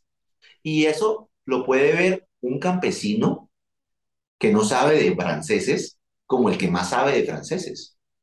¿Ves? Yo, yo por lo menos, cuando me enamoro de un cachorro, me enamoro por, porque es que, ahí vamos a resolver otra pregunta. ¿Por qué crío yo? Te voy a explicar. Porque siempre quiero tener a ese perro que tuve, pero joven. Y la única manera de uno inmortalizar un perro bueno que has tenido es manteniendo su sangre por lo menos cuatro o cinco generaciones más y Dios te hace el milagro. ¿Cuál es el milagro? Que Dios te envía un cachorro, no igualito, puede ser hasta de otro color, pero muy parecido en su físico y en su forma de ser a ese perro que es el tataratatarabuelo de él. Ese privilegio solo los tenemos las personas que llevamos años criando bajo la misma línea, no muchos años comprando. En el Ecuador había un criador, ay, es todavía criador, pero es un señor de mucho dinero que se dedicó a comprar un montón de perros, ¿cierto? Pero realmente con el afijo de él no son muchos los perros tan importantes. De hecho, los perros buenos que saca con su apijo son hijos de perros importados, no son papá, mamá y abuelos por lado y lado de la crianza de ellos. ¿Me entiendes? Entonces, ¿qué es lo que pasa? Porque eso no es tan bueno, porque eso es una suerte completa. O sea, cuando tú sacas un cachorro de un perro que importaste, de una perra que importaste y te salió bueno, y salió con tu apijo, pues muy chévere, muy chévere porque te van a decir, bravo, tu criadero ganó en, Puerto Rico, qué bien, te felicito. Pero uno mira, ¿quién es el papá? Ávidos. ¿Quién es la mamá? No sé qué mierda por ahí. ¿Me entiendes? O los abuelos. O sea, no son 100% tu crianza. ¿Ves? ¿Eso qué significa? Que si tú haces otra vez la cruza, te van a hacer otra mierda. No vayas a creer que te van a hacer otra vez el mismo perro que te ganó en Puerto Rico. ¿Me entiendes? ¿Ves? Y aparte de todo, todo es una lotería, porque tú no sabes los problemas que tienen esas líneas, por más nivel que traigas. Vas a tener que aprender con la crianza. Entonces, a medida que lo cruces, vas a, vas a darte cuenta no solamente las virtudes de lo que él transmite, sino de los defectos y los problemas de salud que también transmite, porque es que en las transmisiones genéticas no solamente va lo bonito. ¿Sí me entienden? Las, las niñas bonitas también hacen popó y se echan peos. O sea, también hay una parte desagradable dentro de lo que uno solamente ve bonito. Por supuesto. También van al baño, ¿ves? Y también tienen condiciones, predisposiciones genéticas en la columna, en los ojitos, en el corazoncito, todo eso. Entonces, cuando uno cría y tiene tantos perros, uno tiene que, uno como criador responsable cría buscando salud, porque son perros que se van a quedar conmigo para competir. O sea, no solamente bonitos, sino que también los voy a tener de viejos. Entonces, si yo utilizo perros que pueden ser muy bonitos, pero tienen serios problemas de salud, pues la estoy cagando porque voy a empezar a sufrir. Y ese sufrimiento en salud es también muy costoso. ¿Por qué? porque un perrito con muchos problemas de salud me toca comprarle suplementos, medicamentos, llevarlo mucho al veterinario y eso sale más costoso. A la larga, por ser tacaño, terminando comprándote un perro económico que por, a la vista se veía bonito y tenía un afijo de un criadero, no sé qué mierdas, estás, estás, puedes estar este, gastando mucho más dinero con el tiempo. ¿Ves? Entonces es, es muy importante saber que el que es bonito es bonito y que si a ti ese perro, o sea, te sorprendió, ese es el perro.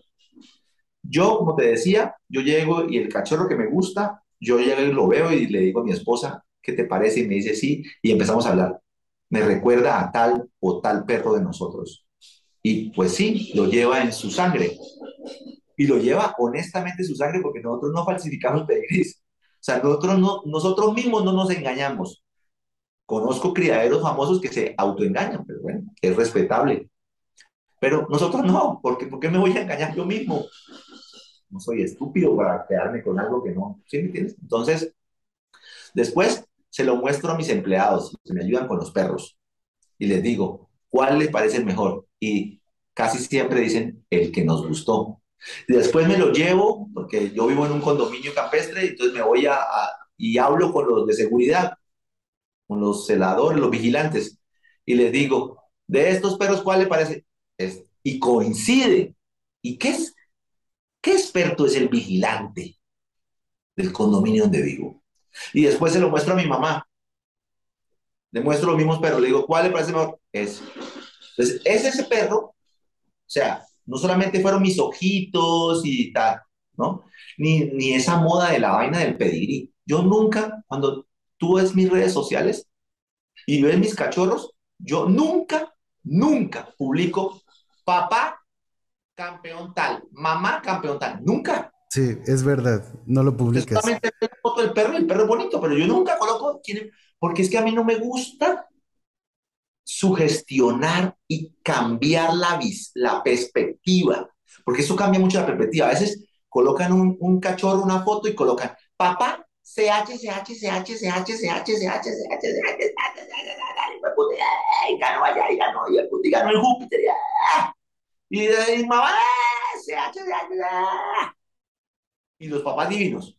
Y el perro es horrible, es horrible, pero la gente en su cerebro... Te sugestionas a que se va a volver bueno, ¿no? Dice, ese perro va a ser el perrazo, hay que comprarlo, hay que comprarlo. Y todo, ¿sabe? Y la gente es mala, porque los mismos amigos le escriben, ¡Felicitaciones! ¡Qué cachorrote, hijo de puta! Sí, sí. Y yo me quedo mirando la foto y digo, ¿cachorrote? cachorrote, pero todo es por cómo lo ofrecieron, que los papás son supercampeones y la foto de los papás y entonces usted como que se imagina que ese perrito que es bien mediocre va a ser así. No, el que es lindo es lindo, compadre. Entonces, yo como le digo, yo tengo una ventaja porque pues yo los crío yo puedo seleccionar. Entonces, por eso cuando tú me dices a mí, Leonardo, yo quiero un perro de show, yo te digo, bueno, eso te vale mucho dinero. Inmediatamente tú sales corriendo, ¿cierto? Porque pues hoy no, yo no voy tanto dinero, si allí Valle de la Roma me vende, el Secutor me vende, el otro me vende, todo el mundo me vende más barato. Claro, le vende más barato, pero es que ellos no hacen lo que yo hago, que es lo siguiente. Entonces, yo selecciono primero ese cachorro, y después yo le digo a usted cuál quiere. Entonces usted me dice, eh, casualmente coincide con ese mismo cachorro. Y fuera de eso, yo lo aguanto. ¿Qué es, qué es aguantarlo? Espero el tiempo que te dijo tu amigo. ¿Sí? Y cuando ya pasa ese tiempo, lo pruebo en exposiciones. Y tiene que irle bien, porque se lo vendí para show, ¿cierto? y entonces, cuando ya le va bien, usted hace el último pago. Claro, le salió mucho más costoso que Valle de la Roma, que es de de perros, que perros, que la que hábitos, que todas las mierdas. Más costoso, porque vendo más costoso lo pero show pero ya está probado. O sea, está lo de su amigo, está aplicado la técnica de su amigo y están aplicadas todas mis técnicas y fuera de eso lo probamos en exposición. ¿ve? Entonces, es muy diferente y vale mucho más que ese perro que le dijeron a usted, es de show. Y, y, es, justo lo que decías, ¿no? Que los vendes en copropiedad. Y, por, y por eso lo vendo en copropiedad, porque no voy a ser tan estúpido. Claro. Y al mismo, tiempo, al mismo tiempo es tu garantía, ¿no? No, claro, no va a ser tan estúpido de un gran perro dárselo a, cualquier persona por dinero. Porque ese perro puede ser el futuro campeón que yo necesito para seguir teniendo perros lindos en mi casa. Es que yo no tengo perros, yo en mi casa, mis perros son hermosos, ya están viejitos, claro, pero hay perros que, o sea, no mames, o sea, una cosa loca. O sea, perros divinos verdaderos divinos. Y no porque lo piense yo así, sino porque se los he mostrado a la gente y la gente se va de culo. Porque le voy a contar algo. Una cosa son las fotos y otra cosa es cuando tú sientes ese animal de frente, ¿me entiendes? Tengo perros de las cabezas más impresionantes, tengo, y sobre todo mi pasión es las hembras. Yo creo que uno tiene el control de la crianza cuando tú tienes las mejores hembras. Entonces, tengo la mejor Palle, tengo la mejor Brindle y la mejor Faun permanentemente, permanentemente. Obvio, hay perras que, digamos, en el ranking, en este año yo no hice ranking adulto, me concentré en el ranking joven de la nena, se llama Claudia Bahamón. Después la gente, pues, ah, ya después la gente dice, bueno, ¿y, quién es el papá de Claudia? Entonces ahí ya, está, le mando el papá y le mando, ah, con razón, ¿ve? Que es muy diferente. O sea, ah, claro, claro por quién era el papá ni quién era la mamá. ¿Me entiendes? Y, por ende no sugestionas, ¿no? Claro, y es que es una cultura humana que se le traduce a los animales, porque por lo general tú llegas y, dices, hola Leonardo, ¿cómo estás? Me presento, yo soy eh, tal persona, mi papá fue expresidente del Ecuador. Entonces, pues, ¿cómo tengo que hablarle a este señor en este podcast? Si es el hijo de un expresidente, ¿cierto? Pero, pero mira, mira esta otra presentación. Empiezo a hablar contigo, y terminamos el podcast. Y después, entonces, este, yo te escribo por WhatsApp y te digo, óyeme, este, muchas gracias, porque el podcast, el podcast estuvo buenísimo.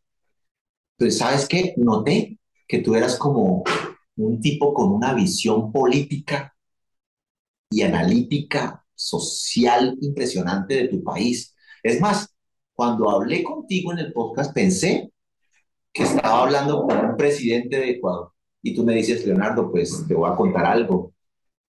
Mi papá fue presidente del Ecuador. Si te das cuenta. Por supuesto. Cómo son de diferentes. O sea, es porque noté en ti que llevabas sangre de presidente. No fue porque tú me sacaste la chapa y me dijiste de entrada, es que yo soy hijo. CH, CH, CH, CH. CH, CH, CH, CH. Ya a veces unas letras que uno ya ni entiende de dónde era campeón este de, de, de, de, Júpiter o de qué cosa mierda.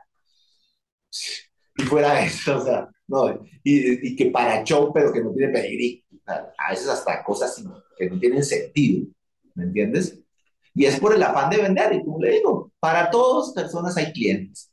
Pero pues me duele, me duele de verdad que, que, que coloquen esas cosas y engañen a la gente. Engañen a la gente, porque eso hace que con el tiempo la gente, entonces, esos perros tan mediocres, dicen, y eran de un CH, CH, CH, entonces como que ya no tiene importancia que sus padres sean campeones, porque el perro pues es mediocre. Por supuesto, pero mira, ahí, ahí tú que tú que eres el experto y llevas mucho tiempo en esto. No, no soy el experto. Bueno, soy un conocedor. ya, un eh, eh, con experiencia. Tienes, tienes mucha experiencia. Sí, coincido contigo. Em, entonces, tienes mucha experiencia, eh, tienes ya buen ojo en esto. y viene una pregunta muy, muy de fanático de la raza porque Evidentemente no tengo la experiencia que tienes tú. A mí eh, este podcast ha sido muy bondadoso conmigo porque me ha, dado mucho aprendizaje al conocer personas fantásticas como, como es el caso contigo. Muchas gracias. no, para... no, que va, hombre. Muchas gracias a ti. No, yo aprendo más de, de la gente que lo que la gente a veces puede aprender de mí es increíble. ¿Sabes? yo, de cada persona, y ojalá no sepas mucho de la raza, aprendo tantas cosas que aplico a la raza cuando tengo este tipo de charlas. Por eso siempre estoy muy dispuesto a tenerlas y a, y hablar con la gente eh, cuando me invitan, como fue, fue este caso. Pues, Buenísimo. Entonces, cuéntame la pregunta. Entonces, mira, mi pregunta es justo lo que, lo que acabamos de hablar. Ok, tengo un CH, CH, CH, CH, CH del otro lado. En teoría, y hay CHs para arriba, ¿sí? Porque al menos acá en Ecuador sí hay esa mala costumbre de te muestro primero el pedigrí y luego sabrás tú si el cachorro te gusta. ¿Ok? Y coincido contigo, no lo había visto además de esa forma hasta que tú me lo planteas y digo, es verdad. Te están sugestionando a que este es, el infalible. Y, no, y fíjate que es tan bonito como que si tú de verdad eres el hijo de un expresidente, que después de la charla te digan, oye, es que te me pareciste a, como si fueras presidente, entonces es tan bonito no decir porque es un, un doble reconocimiento. Es, diferente, le, aporta muchísimo valor. Que de pronto tu padre no está vivo y, que te digan, hombre, es que eres idéntico a ese gran ser humano, ¿me entiendes? Es algo muy bonito, pero la gente no, yo eh, lucho mucho por enseñar a la gente, pero, pero ¿qué puedo hacer? Las nuevas generaciones están concentradas en COI, Husky, bicolor, cinco veces papá de la perra. Y wow, esa mierda. Y el, el, ambiente como reggaetonero de la mierda y del dinero. Entonces, es muy difícil. lamentablemente. Pero bueno, entonces mira, la pregunta es, si tengo en teoría, en teoría el pedigrí, el pedigrí me está diciendo, mira, estos tienen un historial tremendo. Entonces, potencialmente, que es como debería leerse, potencialmente, tienes algún, algún buen cachorro de esta camada. Pero en teoría tienes un historial tan bueno que tú deberías sugestionarte y decir, cualquiera de estos, el que a mí me gusta ese es el tremendo perro.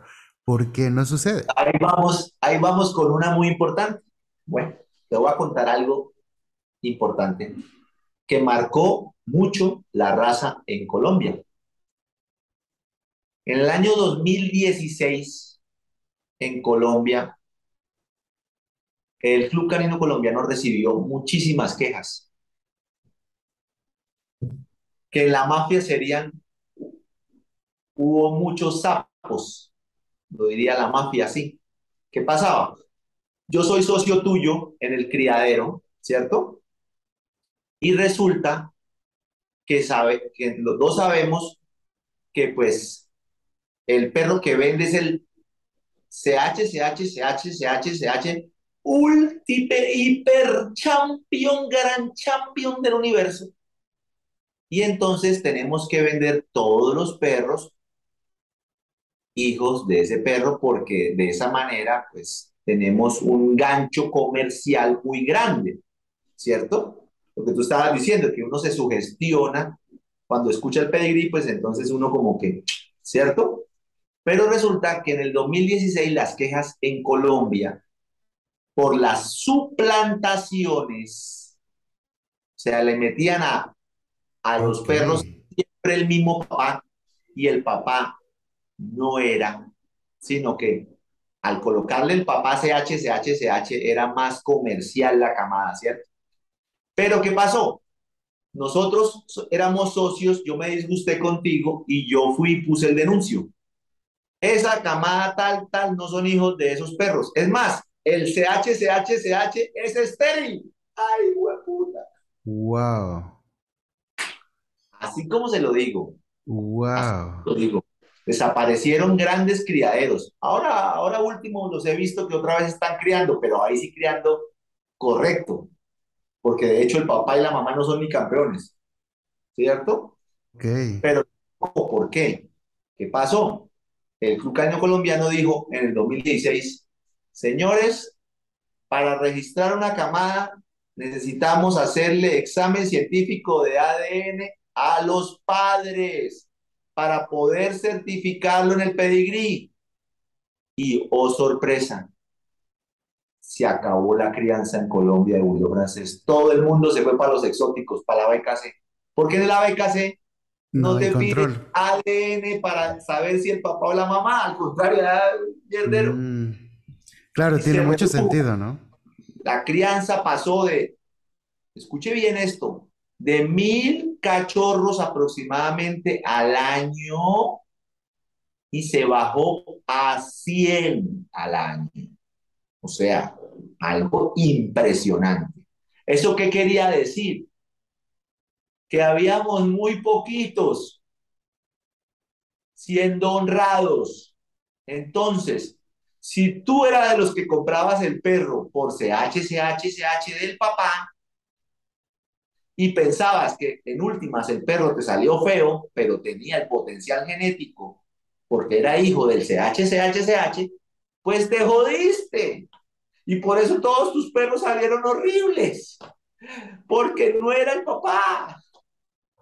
Científicamente no era el papá. Y le voy a contar algo más espeluznante. ok.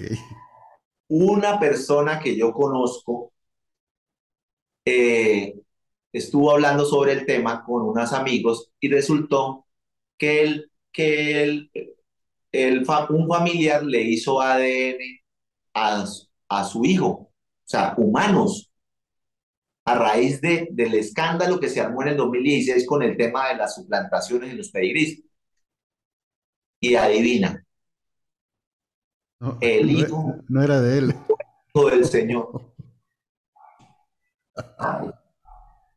O sea, imagínese usted Imagínese usted eso. Entonces, todos esas millones de personas que compraron por pedigrí los perros, porque no eran bonitos, porque no se, no se fijaron en lo que tenían al frente, sino en un papel y en el, y en el escrito de la publicación de un vendedor hábil, más que criador, vendedor hábil, se fueron de culo, de culo.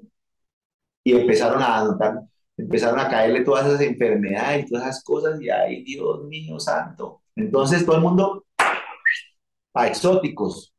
Allá el único ADN que hacen es para saber si tiene choco, blue, tri, husky, AA, BB, CC, CC, AA, UU, AA, flufli, gen, merle, pan, pico, ta, cero brindol, cero paye. Pero no, pero no se gastan 50 dólares haciéndole el examencito para saber si el perrito es, hijo. Es hijo.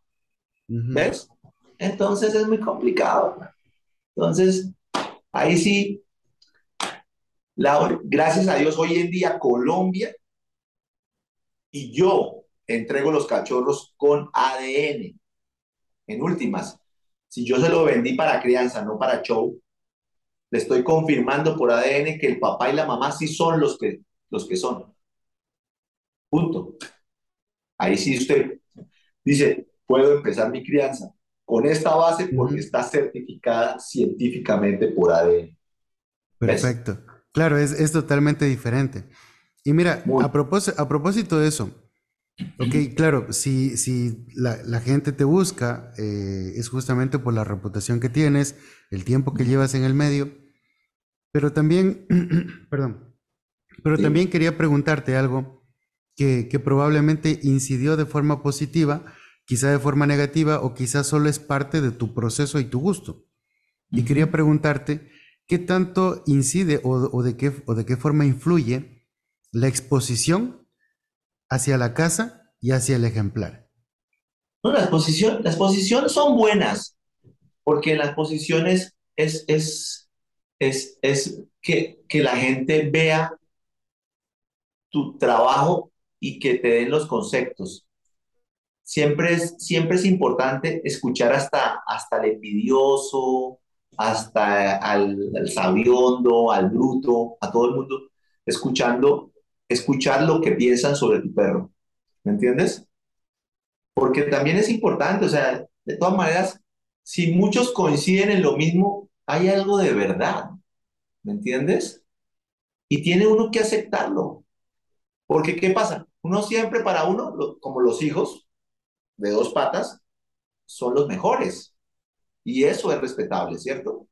Pero entonces es chévere uno llevarlos y que lo despotriquen y de todo.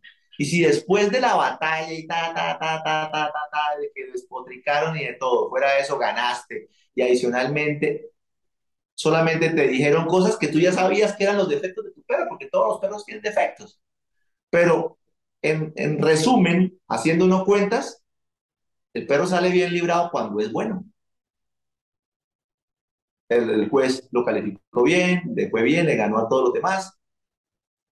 Bien, ¿ves?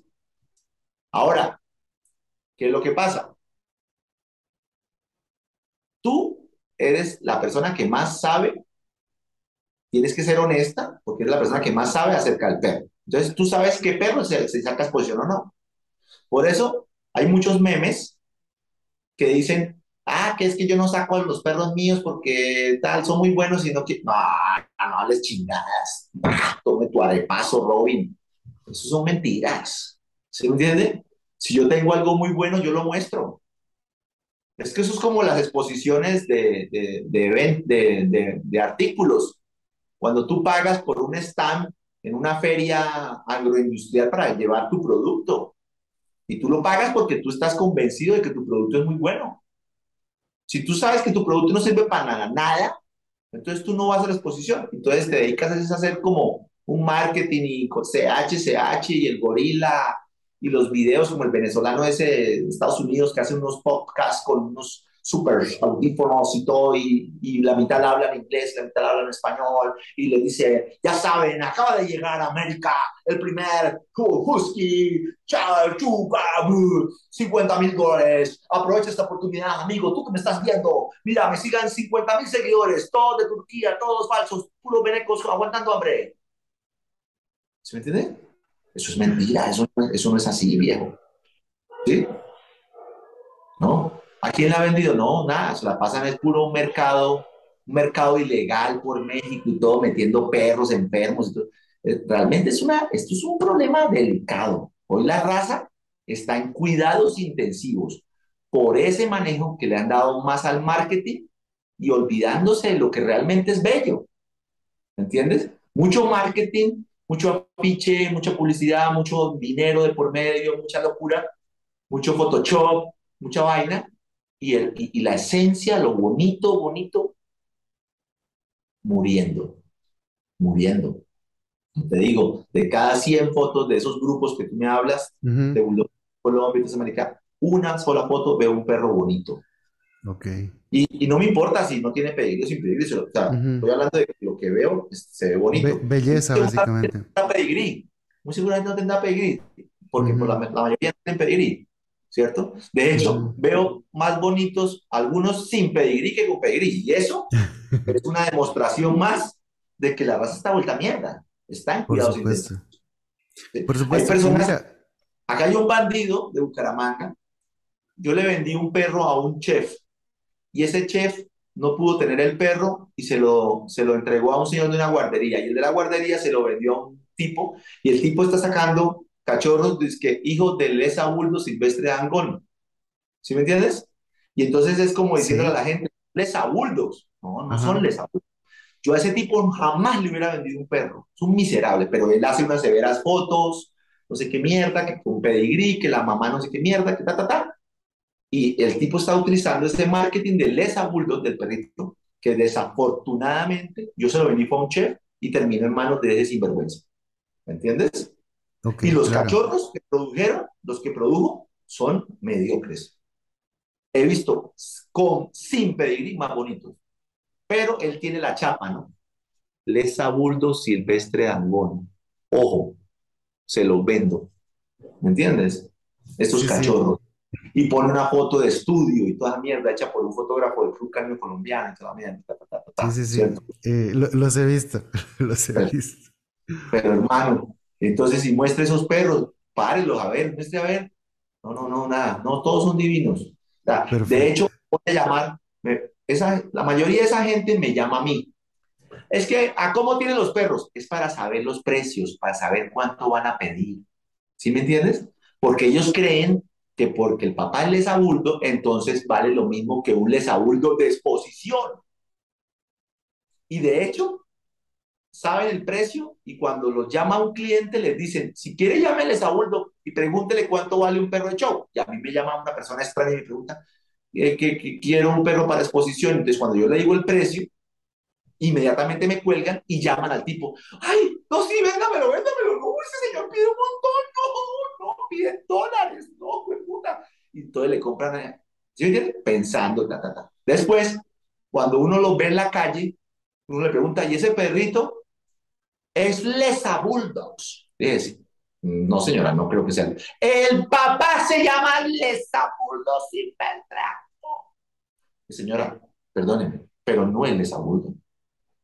No, no es Lesa Bulldog. ¿Y usted por qué dice eso? Porque yo soy el dueño de Lesa. Y la gente no me conoce. Es increíble, ¿no? Hay mucha gente que compra, que tal, que le da el estatuto, habla conmigo por teléfono, pero físicamente no me conoce. Entonces, cuando yo llego que les aburre, la vieja, ay, ¿cómo así? Sí, sí, yo soy el dueño del Abuldo. Okay. Mucho gusto. Mi nombre es Leonardo Enciso. Y ese perrito no es Abuldo. El papá puede ser Abuldo, pero el perrito no es Abuldo. Ah, ¿qué es para exposición? Para exposición. Le vendieron un perro de 45 días para exposición. Para exposición. ¿Y con qué afijo salió? Con el del señor tal. Ah, bueno, entonces, mire el afijo, mire ese criadero. ¿Cuántos campeones tiene? Ni un solo hijo puta campeón. Entonces, ¿eso qué es? El criadero de este. ¿Un criadero de este lado? No, un criadero de este. Sí, pero de alto nivel no es. ¿Entienden? Un criadero donde todos los perros todos los perros que supuestamente venden de exposición, el papá ni siquiera es campeón. Explíqueme eso. Es que la exposición es buena, la exposición es buena porque, como le digo, lo van a criticar. Tus enemigos, el juez, todo el mundo va a criticar. Entonces, si tú llevas un perro medio, ¿qué te lo van a volver mierda. Por supuesto. Eso no va a ser como el grupo de, de Cachorrito Bogotá, que todo el mundo, uy, buenísimo, qué chimba de perro te bajaste, qué putería. No, no, no, allá llega y te cogen y taca, taca, taca, taca. Y es bueno. Y si sales vivo de ahí, hermano, tienes un perrazo. Y si fuera eso, lo campeonas y te vuelves el número uno del ranking de este país porque derrotaste a un montón de perros, es el perro asiable mierda del perro. O sea, las pruebas, las derrotas, los triunfos que ha tenido ese animalito, y la gente cuando ve ese perrito, le ven esa, esa, cara, esa todo dice, qué belleza, qué hermosura. De hecho, mis perras hermosas, la gente me dice, oiga, tan bonito el perrito. No, es macho, no es macho. ¿Cómo así? Uy, pero tiene la cabeza más grande que mi macho. Y es una perra. Pero es que las cabezas deben ser pequeñas según dice el estándar de las hembras. ¿Sí? El estándar también dice que el perro es de compañía y no es que se tenga que estar acostado todo el día echándose peos. Tiene que ser un perro atlético. ¿Ves? Entonces, a mí el estándar dice muchas cosas. Precisamente por, por pensar en los estándares se les olvida que el perro debe ser bonito. La gente solamente piensa en el estándar y en el CHCH. Y lo bonito lo que usted está viendo ahí, por favor, las exposiciones son importantes. Hay que llevarlos a los perros que uno considera buenos a exhibirlos. Por eso, si usted tiene un perro malo, obviamente usted no lo va a llevar porque usted sabe que lo van a volver mierda. ¿Sí? Y no va a hacer nada. Las cosas como son. Eh, Leonardo, mira, como para, como para ir terminando, eh, me, me, gustaría preguntarte algo, o más bien pedirte algo, que sería em, que, bueno, de nuevo, con tu experiencia, ¿cómo ves la presencia del bulldog francés en, Ecuador? Porque has venido acá a Ecuador. ¿Cómo, ves? ¿Crees, ¿Crees, que ha mejorado? ¿Crees que tiene, tiene futuro? ¿Crees que se está yendo mucho al, exótico? Lo que pasa es que la culpa la tenemos todos nosotros. Lo, que, lo que yo te decía que pasa en Colombia está pasando en Ecuador y en todas partes del mundo, en Estados Unidos, en todo lado. Ah, los exóticos han cogido mucha cancha precisamente porque los estándares este, solamente se están vendiendo por el CH y no se están vendiendo por lo bonitos. De hecho, los exóticos se venden más por, por lo que son que por los papás. o sea, es la verdad. Ahora, ahora último es que como hay muchos shows ABKC y como los tipos de los exóticos, como te decía, hacen muy buena marketing, ¿se me entiende? Esos tipos, que la camiseta, que la toalla, que el lapicero, que la gorra, la música reggaetonera, que antes era pobre, pero ahora soy rico y tengo Ferrari, ta, ta, ta, ¿sí? Entonces, eso es un buen marketing. Manejan las redes sociales, compran seguidores, ¿sí me entienden? Compran 10 mil, 20 mil, 50 mil seguidores y todo eso, y la gente cree en eso, cree que son de verdad y que, ¡oh! mire, lo siguen muchos, y fuera de eso van a, esos, a esas exposiciones y todo, y pues, y, y, y sale un perro estándar horroroso, y ellos sacan a veces un exótico bonito y gana, pues, tienen razón, o sea, tienen razón de por qué eh, la, la, la, la, gente se inclina hacia el otro, porque es que el otro está bonito. Lo preocupante del cuento es que se están viendo perros sin pedigrí, exóticos y no exóticos, a veces más bonitos que los con pedigrí.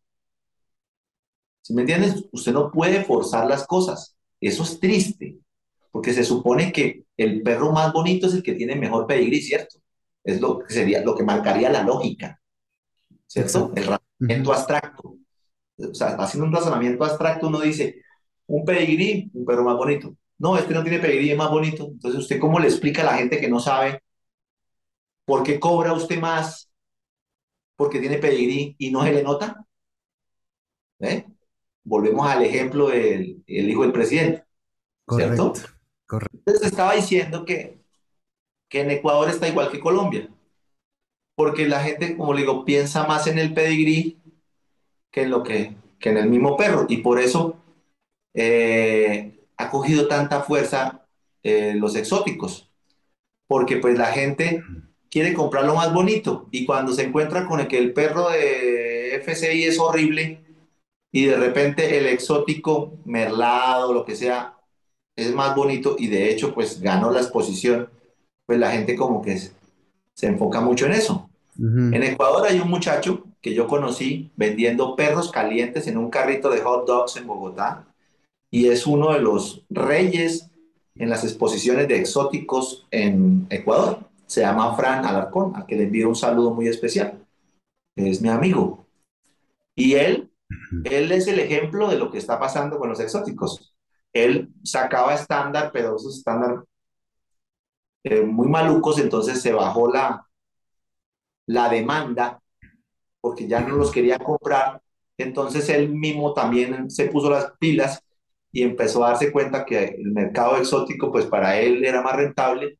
Y hoy en día tiene hasta un flufli, tiene un perro eso peludo en su casa y los expone. Y él en Ecuador es el handler número uno del ABKC. De hecho, eh, viaja por el mundo exponiendo los bullies de, de, sus clientes de Ecuador y tiene una empresa de guardería y de sacar a pasear los perritos y entrenarlos y muy bien. Yo lo conocí cuando vendía perros calientes en un perro de hot Es un ejemplo de superación de muchacho. Y ese es el ejemplo, ¿me entiendes? Es el ejemplo de lo que está pasando. El estándar está muy feo, muy feo. Porque solo que pedigrí, que es ávido, que, que mienta, que ta, y el perro horrible. Horrible. A veces los jueces también tienen la culpa porque eligen a unos perros que uno dice, y ese perro que ellos eligen lo van a terminar usando todo el mundo y van a salir todos sus perros así de mediocres. La responsabilidad principal es de los jueces en el caso de los perros de exposición, porque si usted elige mal, pues viejo, ese perro que ganó lo van a utilizar todo el mundo. Y en, y ABK he notado que los jueces, pues, saben bastante, algunos, algunos. Y, los perros que premian me parece que eran los que deberían ganar. Entonces, eh, ¿qué pasa? Cuando hay más, mejor selección, entonces se vuelve más la moda. Entonces, por eso que el, exótico ha ganado mucho espacio, mucho espacio en el mundo por eso. Porque la, en las exposiciones de la FCI también hay mucha política, ¿no? Entonces a veces no le dan al perro por, por la calidad, sino por, por quién es el dueño y muchos otros factores, ¿ves? Pero eso, eso le hace un daño a la raza, porque eligen un perro. Y uno dice, puta, ¿por, ¿por qué eligió ese perro? Que de hecho, el público que está viendo la exposición, que no sabe, o sea, no, no, no los criadores, los productores, sino los que no saben, que están viendo los perritos. De repente ellos tienen su favorito y es tal. Y el juez eligió a, al del amigo, que era, ¿ves?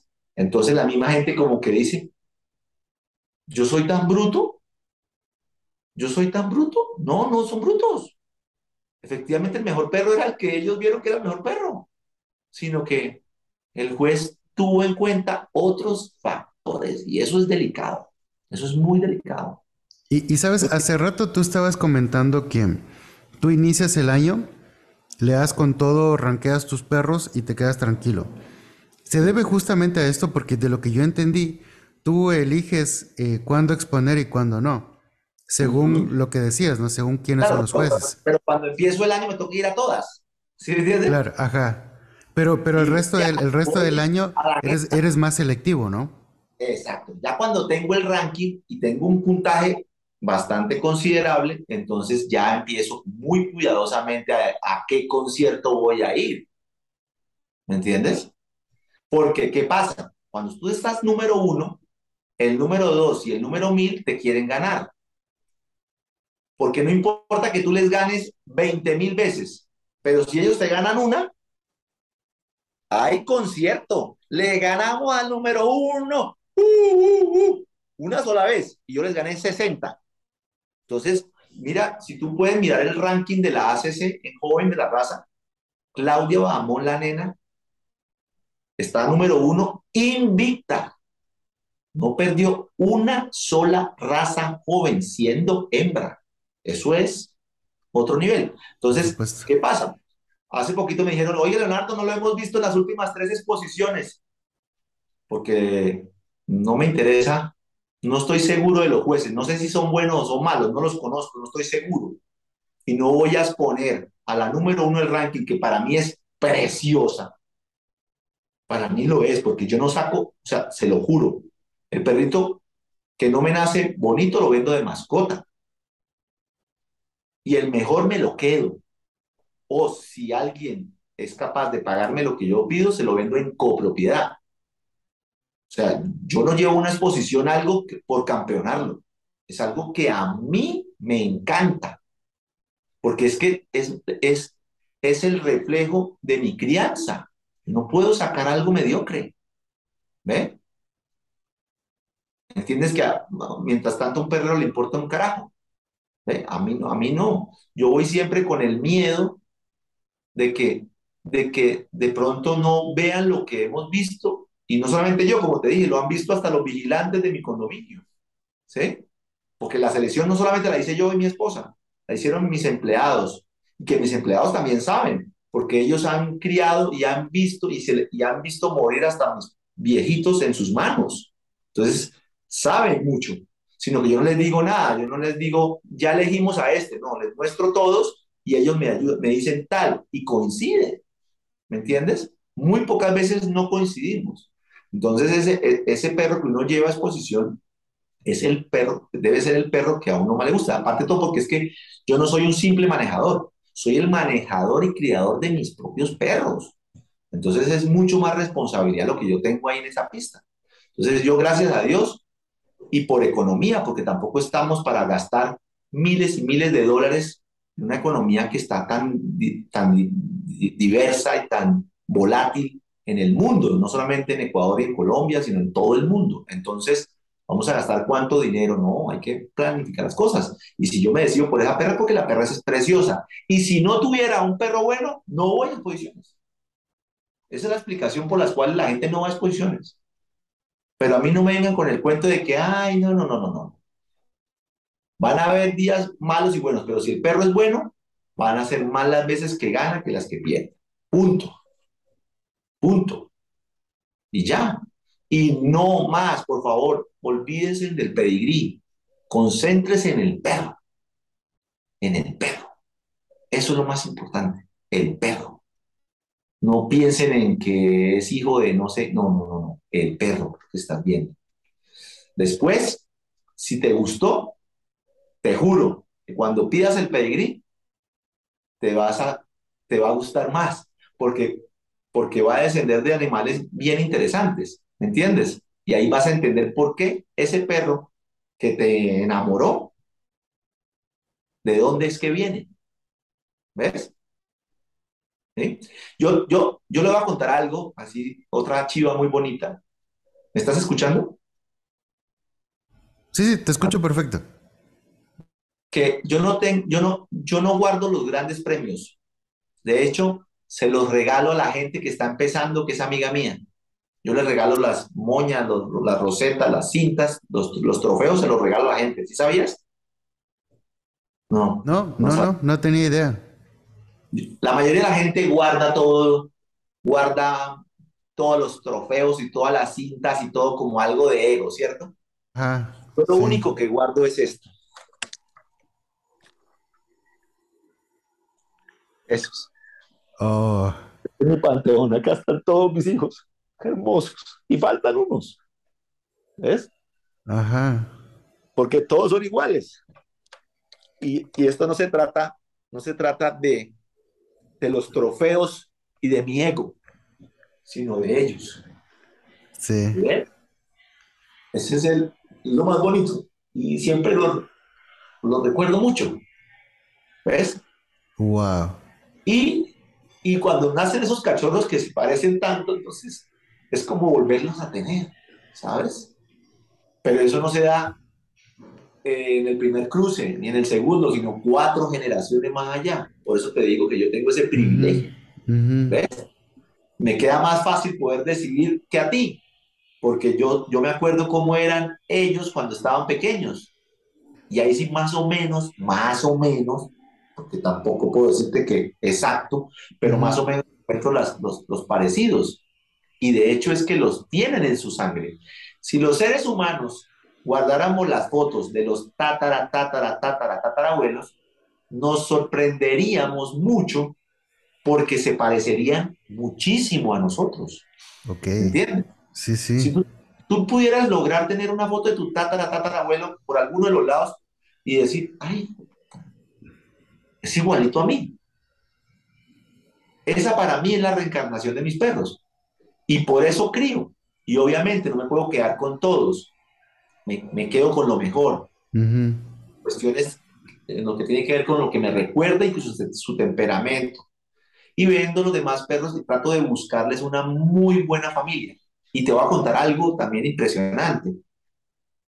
Los perros que vendo de mascota casi siempre quedan en mejores familias que los de exposición, porque los de exposición buscan un tema de ego, de ganar, mientras que los otros buscan es, es la verdadera compañía, el verdadero mascota de compañía, ¿me entiendes? Y ellos, increíblemente, tienen mejor vida que mis perros de exposición.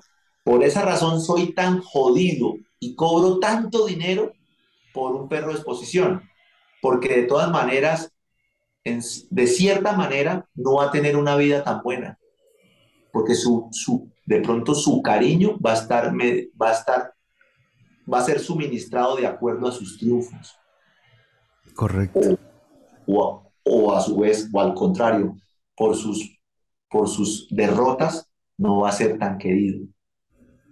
Realmente, la vida de los perros de exposición, excepto los perros de exposición de nosotros que son igual mascotas y todos son iguales, tanto como las mascotas como los de exposición, es muy buena. Pero como le decía, la vida de los perros de exposición en sus nuevos hogares no es tan bonita como la vida que tiene la mascota. Entonces, por eso me siento feliz porque solo uno, a veces, o dos de la camada tienen como, pueden ser prospectos. De hecho, pasar hasta tres o cuatro o cinco camadas donde no hay nada y todo lo vendo de mascota. ¿Me entiendes? Porque tampoco es cierto que en todas las camadas nace un campeón. No, no, eso no es cierto. El que diga eso está, es una estrategia de, de ventas. ¿Ves? Y más cuando, como te digo, cuando tienes un perro y una perra de otro criadero, tú no sabes nada, amigo. Tú estás ahí como lanzando los dados en un casino. A ver qué sale, ¿no? Claro, diferente es cuando tú tienes, por, aunque sea por uno de los lados, por padre o por madre, tres, cuatro generaciones. Ya es diferente, muy diferente. ¿Sí? Y hay que ver, porque usted puede tener cuatro generaciones del Esaúldo, pero cuatro generaciones de puros perros de crianza y mascota. No hay, no, no la línea de, de show, ¿entiendes? ¿Sí me Claro. van a entender? Sí, sí, Puedes sí. tener muchas generaciones de perros que yo vendí de mascota con Ujú. Con opción de crianza, o sea, que no fueron castrados, ¿cierto? Correcto. Entonces tienes cuatro, tú dices, ah, es que este Lesauldo, que ta, ta, ta, porque viene puro Lesauldo, pero tú miras todos los Lesauldo y todo, ninguno tiene campeonato, pero porque fue una línea de mascotas que la utilizaron para la reproducción, ¿sí me entiendes? Cuando tú ya compras el Lesauldo, que es para exposición en copropiedad, cuando ya te llega el pedido, tú dices, ah, mierda, pero es que ese hijo del que fue número uno en 2020, 2021, que es un perrazo, y toda la joda, y la perra es tal que eso no es frecuente porque, como le digo, las mejores perras mías, mi esposa me, me permite, cuando mucho, una cruza. Entonces, imagínate cómo es la- las, las, las, las opciones que tengo para algo bueno. Son muy pocas. ¿Sí me entiende? Ella no me permite las perras de exposición cruzarlas mucho porque las desbaratamos. Y para nosotros es lo más sagrado. Entonces solo lo desbaratamos una vez, cuando mucho. Entonces en esa vez, gracias a Dios, hacemos, Dios nos ayuda, ¿no? Y esa monta, esas super perras con esos super perros de nosotros, pues nos nace algo interesante y es con lo que nos mantenemos al siguiente año y al siguiente año, al siguiente año, ¿me entiendes? Y que no es nada fácil. Por supuesto. En lo alto es muy complicado porque todo el mundo te, te quiere ganar. Y tienen razón, porque es algo, es como, como, como un gran premio, ¿no? Ganarle al, al tipo que, que habló durante tres horas miércoles en un podcast, ¿cierto? y, y, que después, uno, después del podcast uno investiga más y dice, mierda, pero es que este tipo ha ganado cuanta caca, ¿no? Y no lo conocíamos, ¿por qué no? Pues, pues, pues, porque no estaba en tendencia, ¿no? No era tendencia. Mi hashtag no era tendencia, pero muchos años, ¿ves? Entonces, los entiendo, pero también es la presión para mí. Y esa presión me gusta porque me ayuda a mejorar. ¿me entiendes? Me ayuda a mejorar. Que entre más me quieran, entonces, pero ya hoy en día veo la raza y cuando no voy a la exposición, miro la raza y digo, uy, no, ¿qué es lo que está ganando tan terrible? Y eso también es parte de eso. Y en cambio veo una exposición a BKC y salen 30 franceses. ¿Ves? ¿Por qué? Ya, ya, te expliqué por qué, ¿no? Correcto. Porque pues, la calidad por acá se está bajando y solo CH, CH, CH, CH. Y por acá la gente está invirtiendo porque los perros se están vendiendo mejor, a un mejor valor. Entonces la gente invierte en esas locuras porque pues hay más compradores. ¿Entiendes? Correcto. Y que le invierte más dinero. Esa es la situación. El problema ha sido crianza mediocre basada solo en los CHs. Sí, la verdad es que la, charla que hemos tenido hoy ha sido súper interesante. Leonardo, yo de nuevo te, agradezco. Te has tomado el tiempo, la gente no sabe lo que hemos estado haciendo acá para que esta charla pueda seguir siendo grabada. Tuvimos problemas técnicos al inicio, pero créeme que ha merecido la pena. El, el, contenido que has compartido acá es importantísimo, está muy bueno. Yo creo que va a ser una va a ser muy interesante cuando la, cuando la montes en YouTube. Yo, yo estoy seguro de eso, estoy seguro de que mucha gente le, va a interesar. Claro, ¿no? Y ojalá, y ojalá, y ojalá la consulten mucho y la vean mucho, porque de todas maneras, para mí es muy bonito poderle devolver a la gente, a Dios, mis experiencias de tantos años. Y ojalá la gente aprenda, porque desafortunadamente la gente no, no, no, no aprende sino al contrario, le gusta vivir y cometer el mismo error para después decir, ah, así el tipo decía en YouTube, pero no le hice caso. Por supuesto. Y sobre todo quiero, quiero destacar, eh, me gustó muchísimo tu filosofía, el cómo, el cómo ves el, tema de la crianza, ver, ver más allá, preocuparte por la, por la vejez, por hacerte cargo de, ellos, eso, eso está lindísimo. Y algo adicional también, eh, y, que, y, que, me voló la cabeza, es que lo, que me, mostraste las fotos de tus perros en lugar de tus, de tus trofeos. El panteón. Ajá. Sí, sí, sí. Y, y, así. Y, es, y, es, y es, algo, es algo increíble porque estás dejando todo eso de lado y, y también te estás enfocando en los recuerdos de, de, grandes perros que tuviste. Decía, se los regalo a la gente que está empezando porque la gente que está empezando, cuando gana una exposición y eso, uff, es una emoción muy grande. Y usted viera la felicidad que les da cuando a estas personas yo les regalo esos trofeos. Una vez un niño me dijo que es el, es el hijo, es el, el hijo de un gran amigo. Yo le regalé el premio que me acababa de ganar en una exposición. Y el niño me dice así, le, le brotó, dijo, de todas las exposiciones que he venido con mi papá, esta es la que más me ha gustado porque me acabas de dar, yo creo que el premio más grande que me han dado, porque les regalé la roseta de... el niño, un niño muy pequeñito, pero me gustó mucho eso. Los niños, pues ese es el significado, ¿no? De que yo voy y yo gané. Sí. Para gente que está empezando, que también es un niño en esto, es muy bonito eso. Y, y eso es motivador, porque dice, hombre, Leonardo me regaló el trofeo que se ganó en tal lado. Ajá. Porque para mí, como le digo, mi gran trofeo no es incluso el panteón que te mostré, sino son esos cachorros que, que Dios me regala y que me recuerdan por muchas cosas, por su forma y por su forma de ser, me recuerdan a ese que está en el panteón. Y me ilusiona nuevamente de poderlo llevar a la exposición y, decir, y mostrárselo a la gente, sin decirles que a mí se me parece a tal, sino que la gente empieza a ver. Lo mire y te lo diga. Amigos, de repente se les escucha el comentario, es igualita, se parece mucho a tal. Oiga, impresionante, 30 años y el tipo sigue sacando perros de calidad. Cuando la raza se está volviendo mierda, este tipo sigue sacando perros de calidad. Es impresionante. Impresionante. Cuando en el marketing de los perros, el más barato es el Brindle, ¿no? Ah, que el Brindle es el más barato. El más costoso ahorita es el Fluffy eh, Platinum Husky. ¿Sí me entienden? Eh, Koi, que tiene comprobado, testeado todos los colores: el arco iris y el gorila y el diamante. ¿Ves?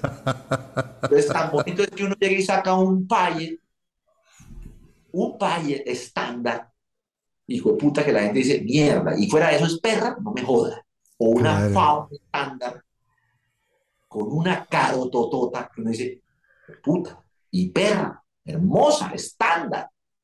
¿Ves?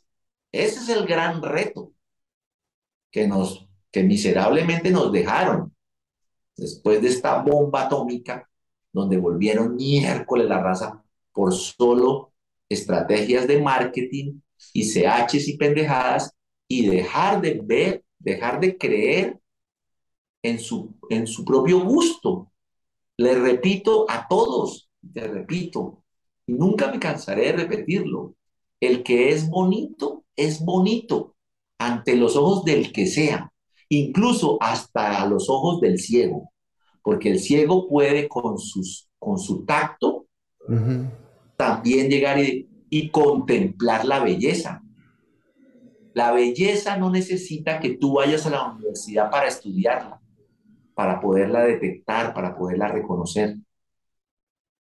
La belleza es algo de las cosas más hermosas que tiene el, mundo en general. Y no se necesita ser un tipo muy preparado para detectarla. Punto. Ahora bien, si esa belleza proviene de un criadero responsable y adicionalmente, después de que te gustó el animal, te muestran el pedigrí y el pedigrí también tiene CHs, qué berraquera. Pero más berraquera o más gusto me daría, más felicidad me daría que adicionalmente me entregaran ese pedigrí certificado, lo que llaman genotipificado por medio de un examen científico de padre y madre, donde de verdad ellos son los padres de esa hermosura que a mí me gustó. Gracias. Increíble, increíble Leonardo, en verdad, muchísimas gracias. Eh, yo creo que con 30 años de experiencia tienes mucho más por contar y me encantaría desde ya invitarte a que podamos en otro momento volver a reunirnos y conversar de todo esto.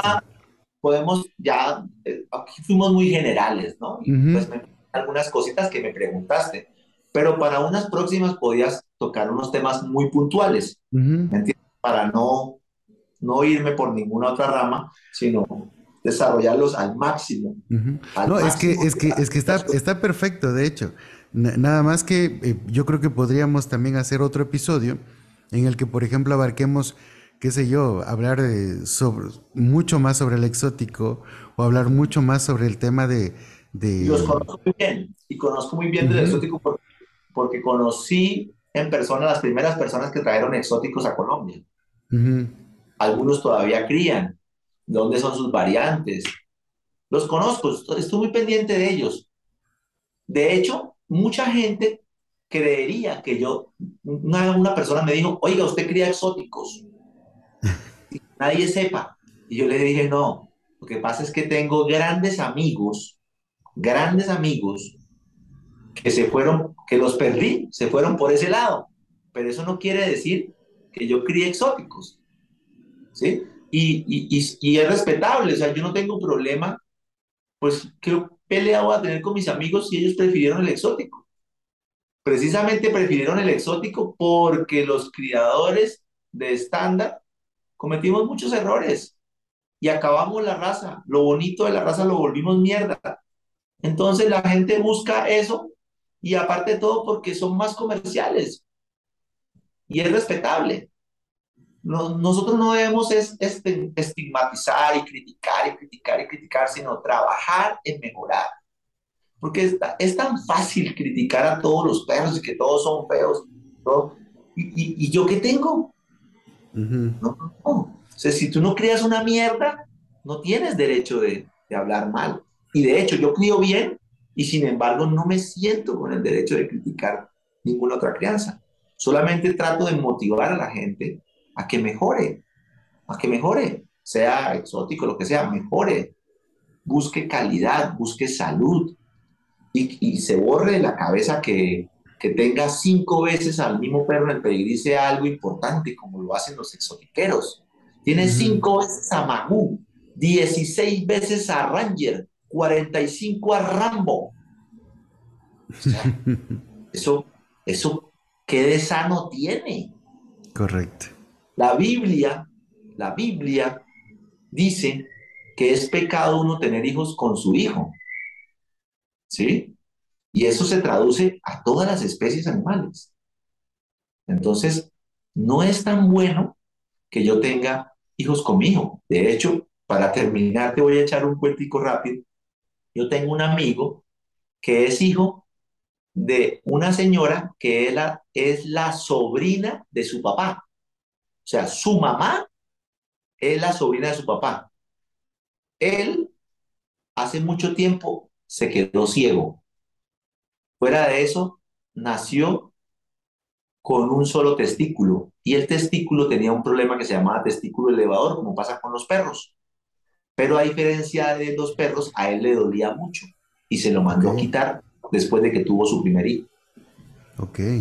Y, solamente es hijo de una sobrina con el tío, que es su papá. Y mira el estado de salud de ese hombre a los 40 años. Wow. ¿Ves? Entonces, lo dice la Biblia, y pues independientemente, yo, yo no soy judío ni católico ni nada de esas cosas, pero un libro como esos dice que no está bien eso. Entonces, y después usted científicamente lo aplica y se da cuenta de que hay serios problemas en las altas consanguinidades. Entonces, el hacer tú una publicidad de que tu perro tiene cinco veces al gran champion, champion, champion, champion, champion, CH, CH, CH, para una persona como yo, que más o menos sabe lo que está leyendo ahí, a mí me causa pánico. ¿Ves? Mientras que para él es una gran estrategia comercial.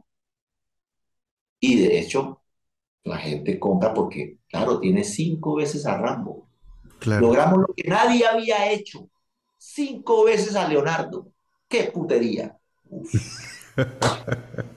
Yo puedo ser muy bacano y, hablar muy bonito, pero tenerme cinco veces genéticamente, eso es un peligro, eso es una bomba atómica. Y es un atentado contra los mismos perritos y contra las familias que los, que los van a cruzar y la van a criar, y un atentado contra la raza.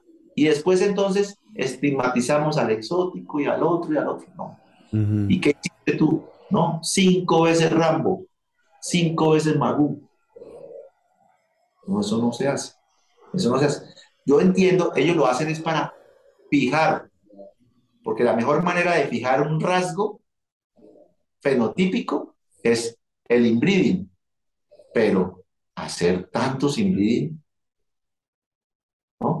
Mejor es el, para mí, lo mejor es el line breeding, teniendo parientes no muy cercanos en común. Para usted manejar, ahí sí puede mantener un tipo, crear un tipo, sin afectar tanto la salud. pero de vez en cuando tienes que oxigenar ese charco y tienes que meter una, unos perros al plantel que tengan algunos antepasados en común, por un lado, y por el otro, nada cercano. De esa manera, llenas un poco tu crianza y la mejoras, y la mejoras de verdad. Si tienes alguna pregunta adicional, déjala en los comentarios para resolverla. Y si quieres que hablemos de algún tema en específico, también déjalo en la caja de comentarios. Gracias por escuchar, es todo por hoy. Síguele dando mucho cariño a tu Frenchy y sigue enviando tus aportes para compartirlos en nuestras redes sociales.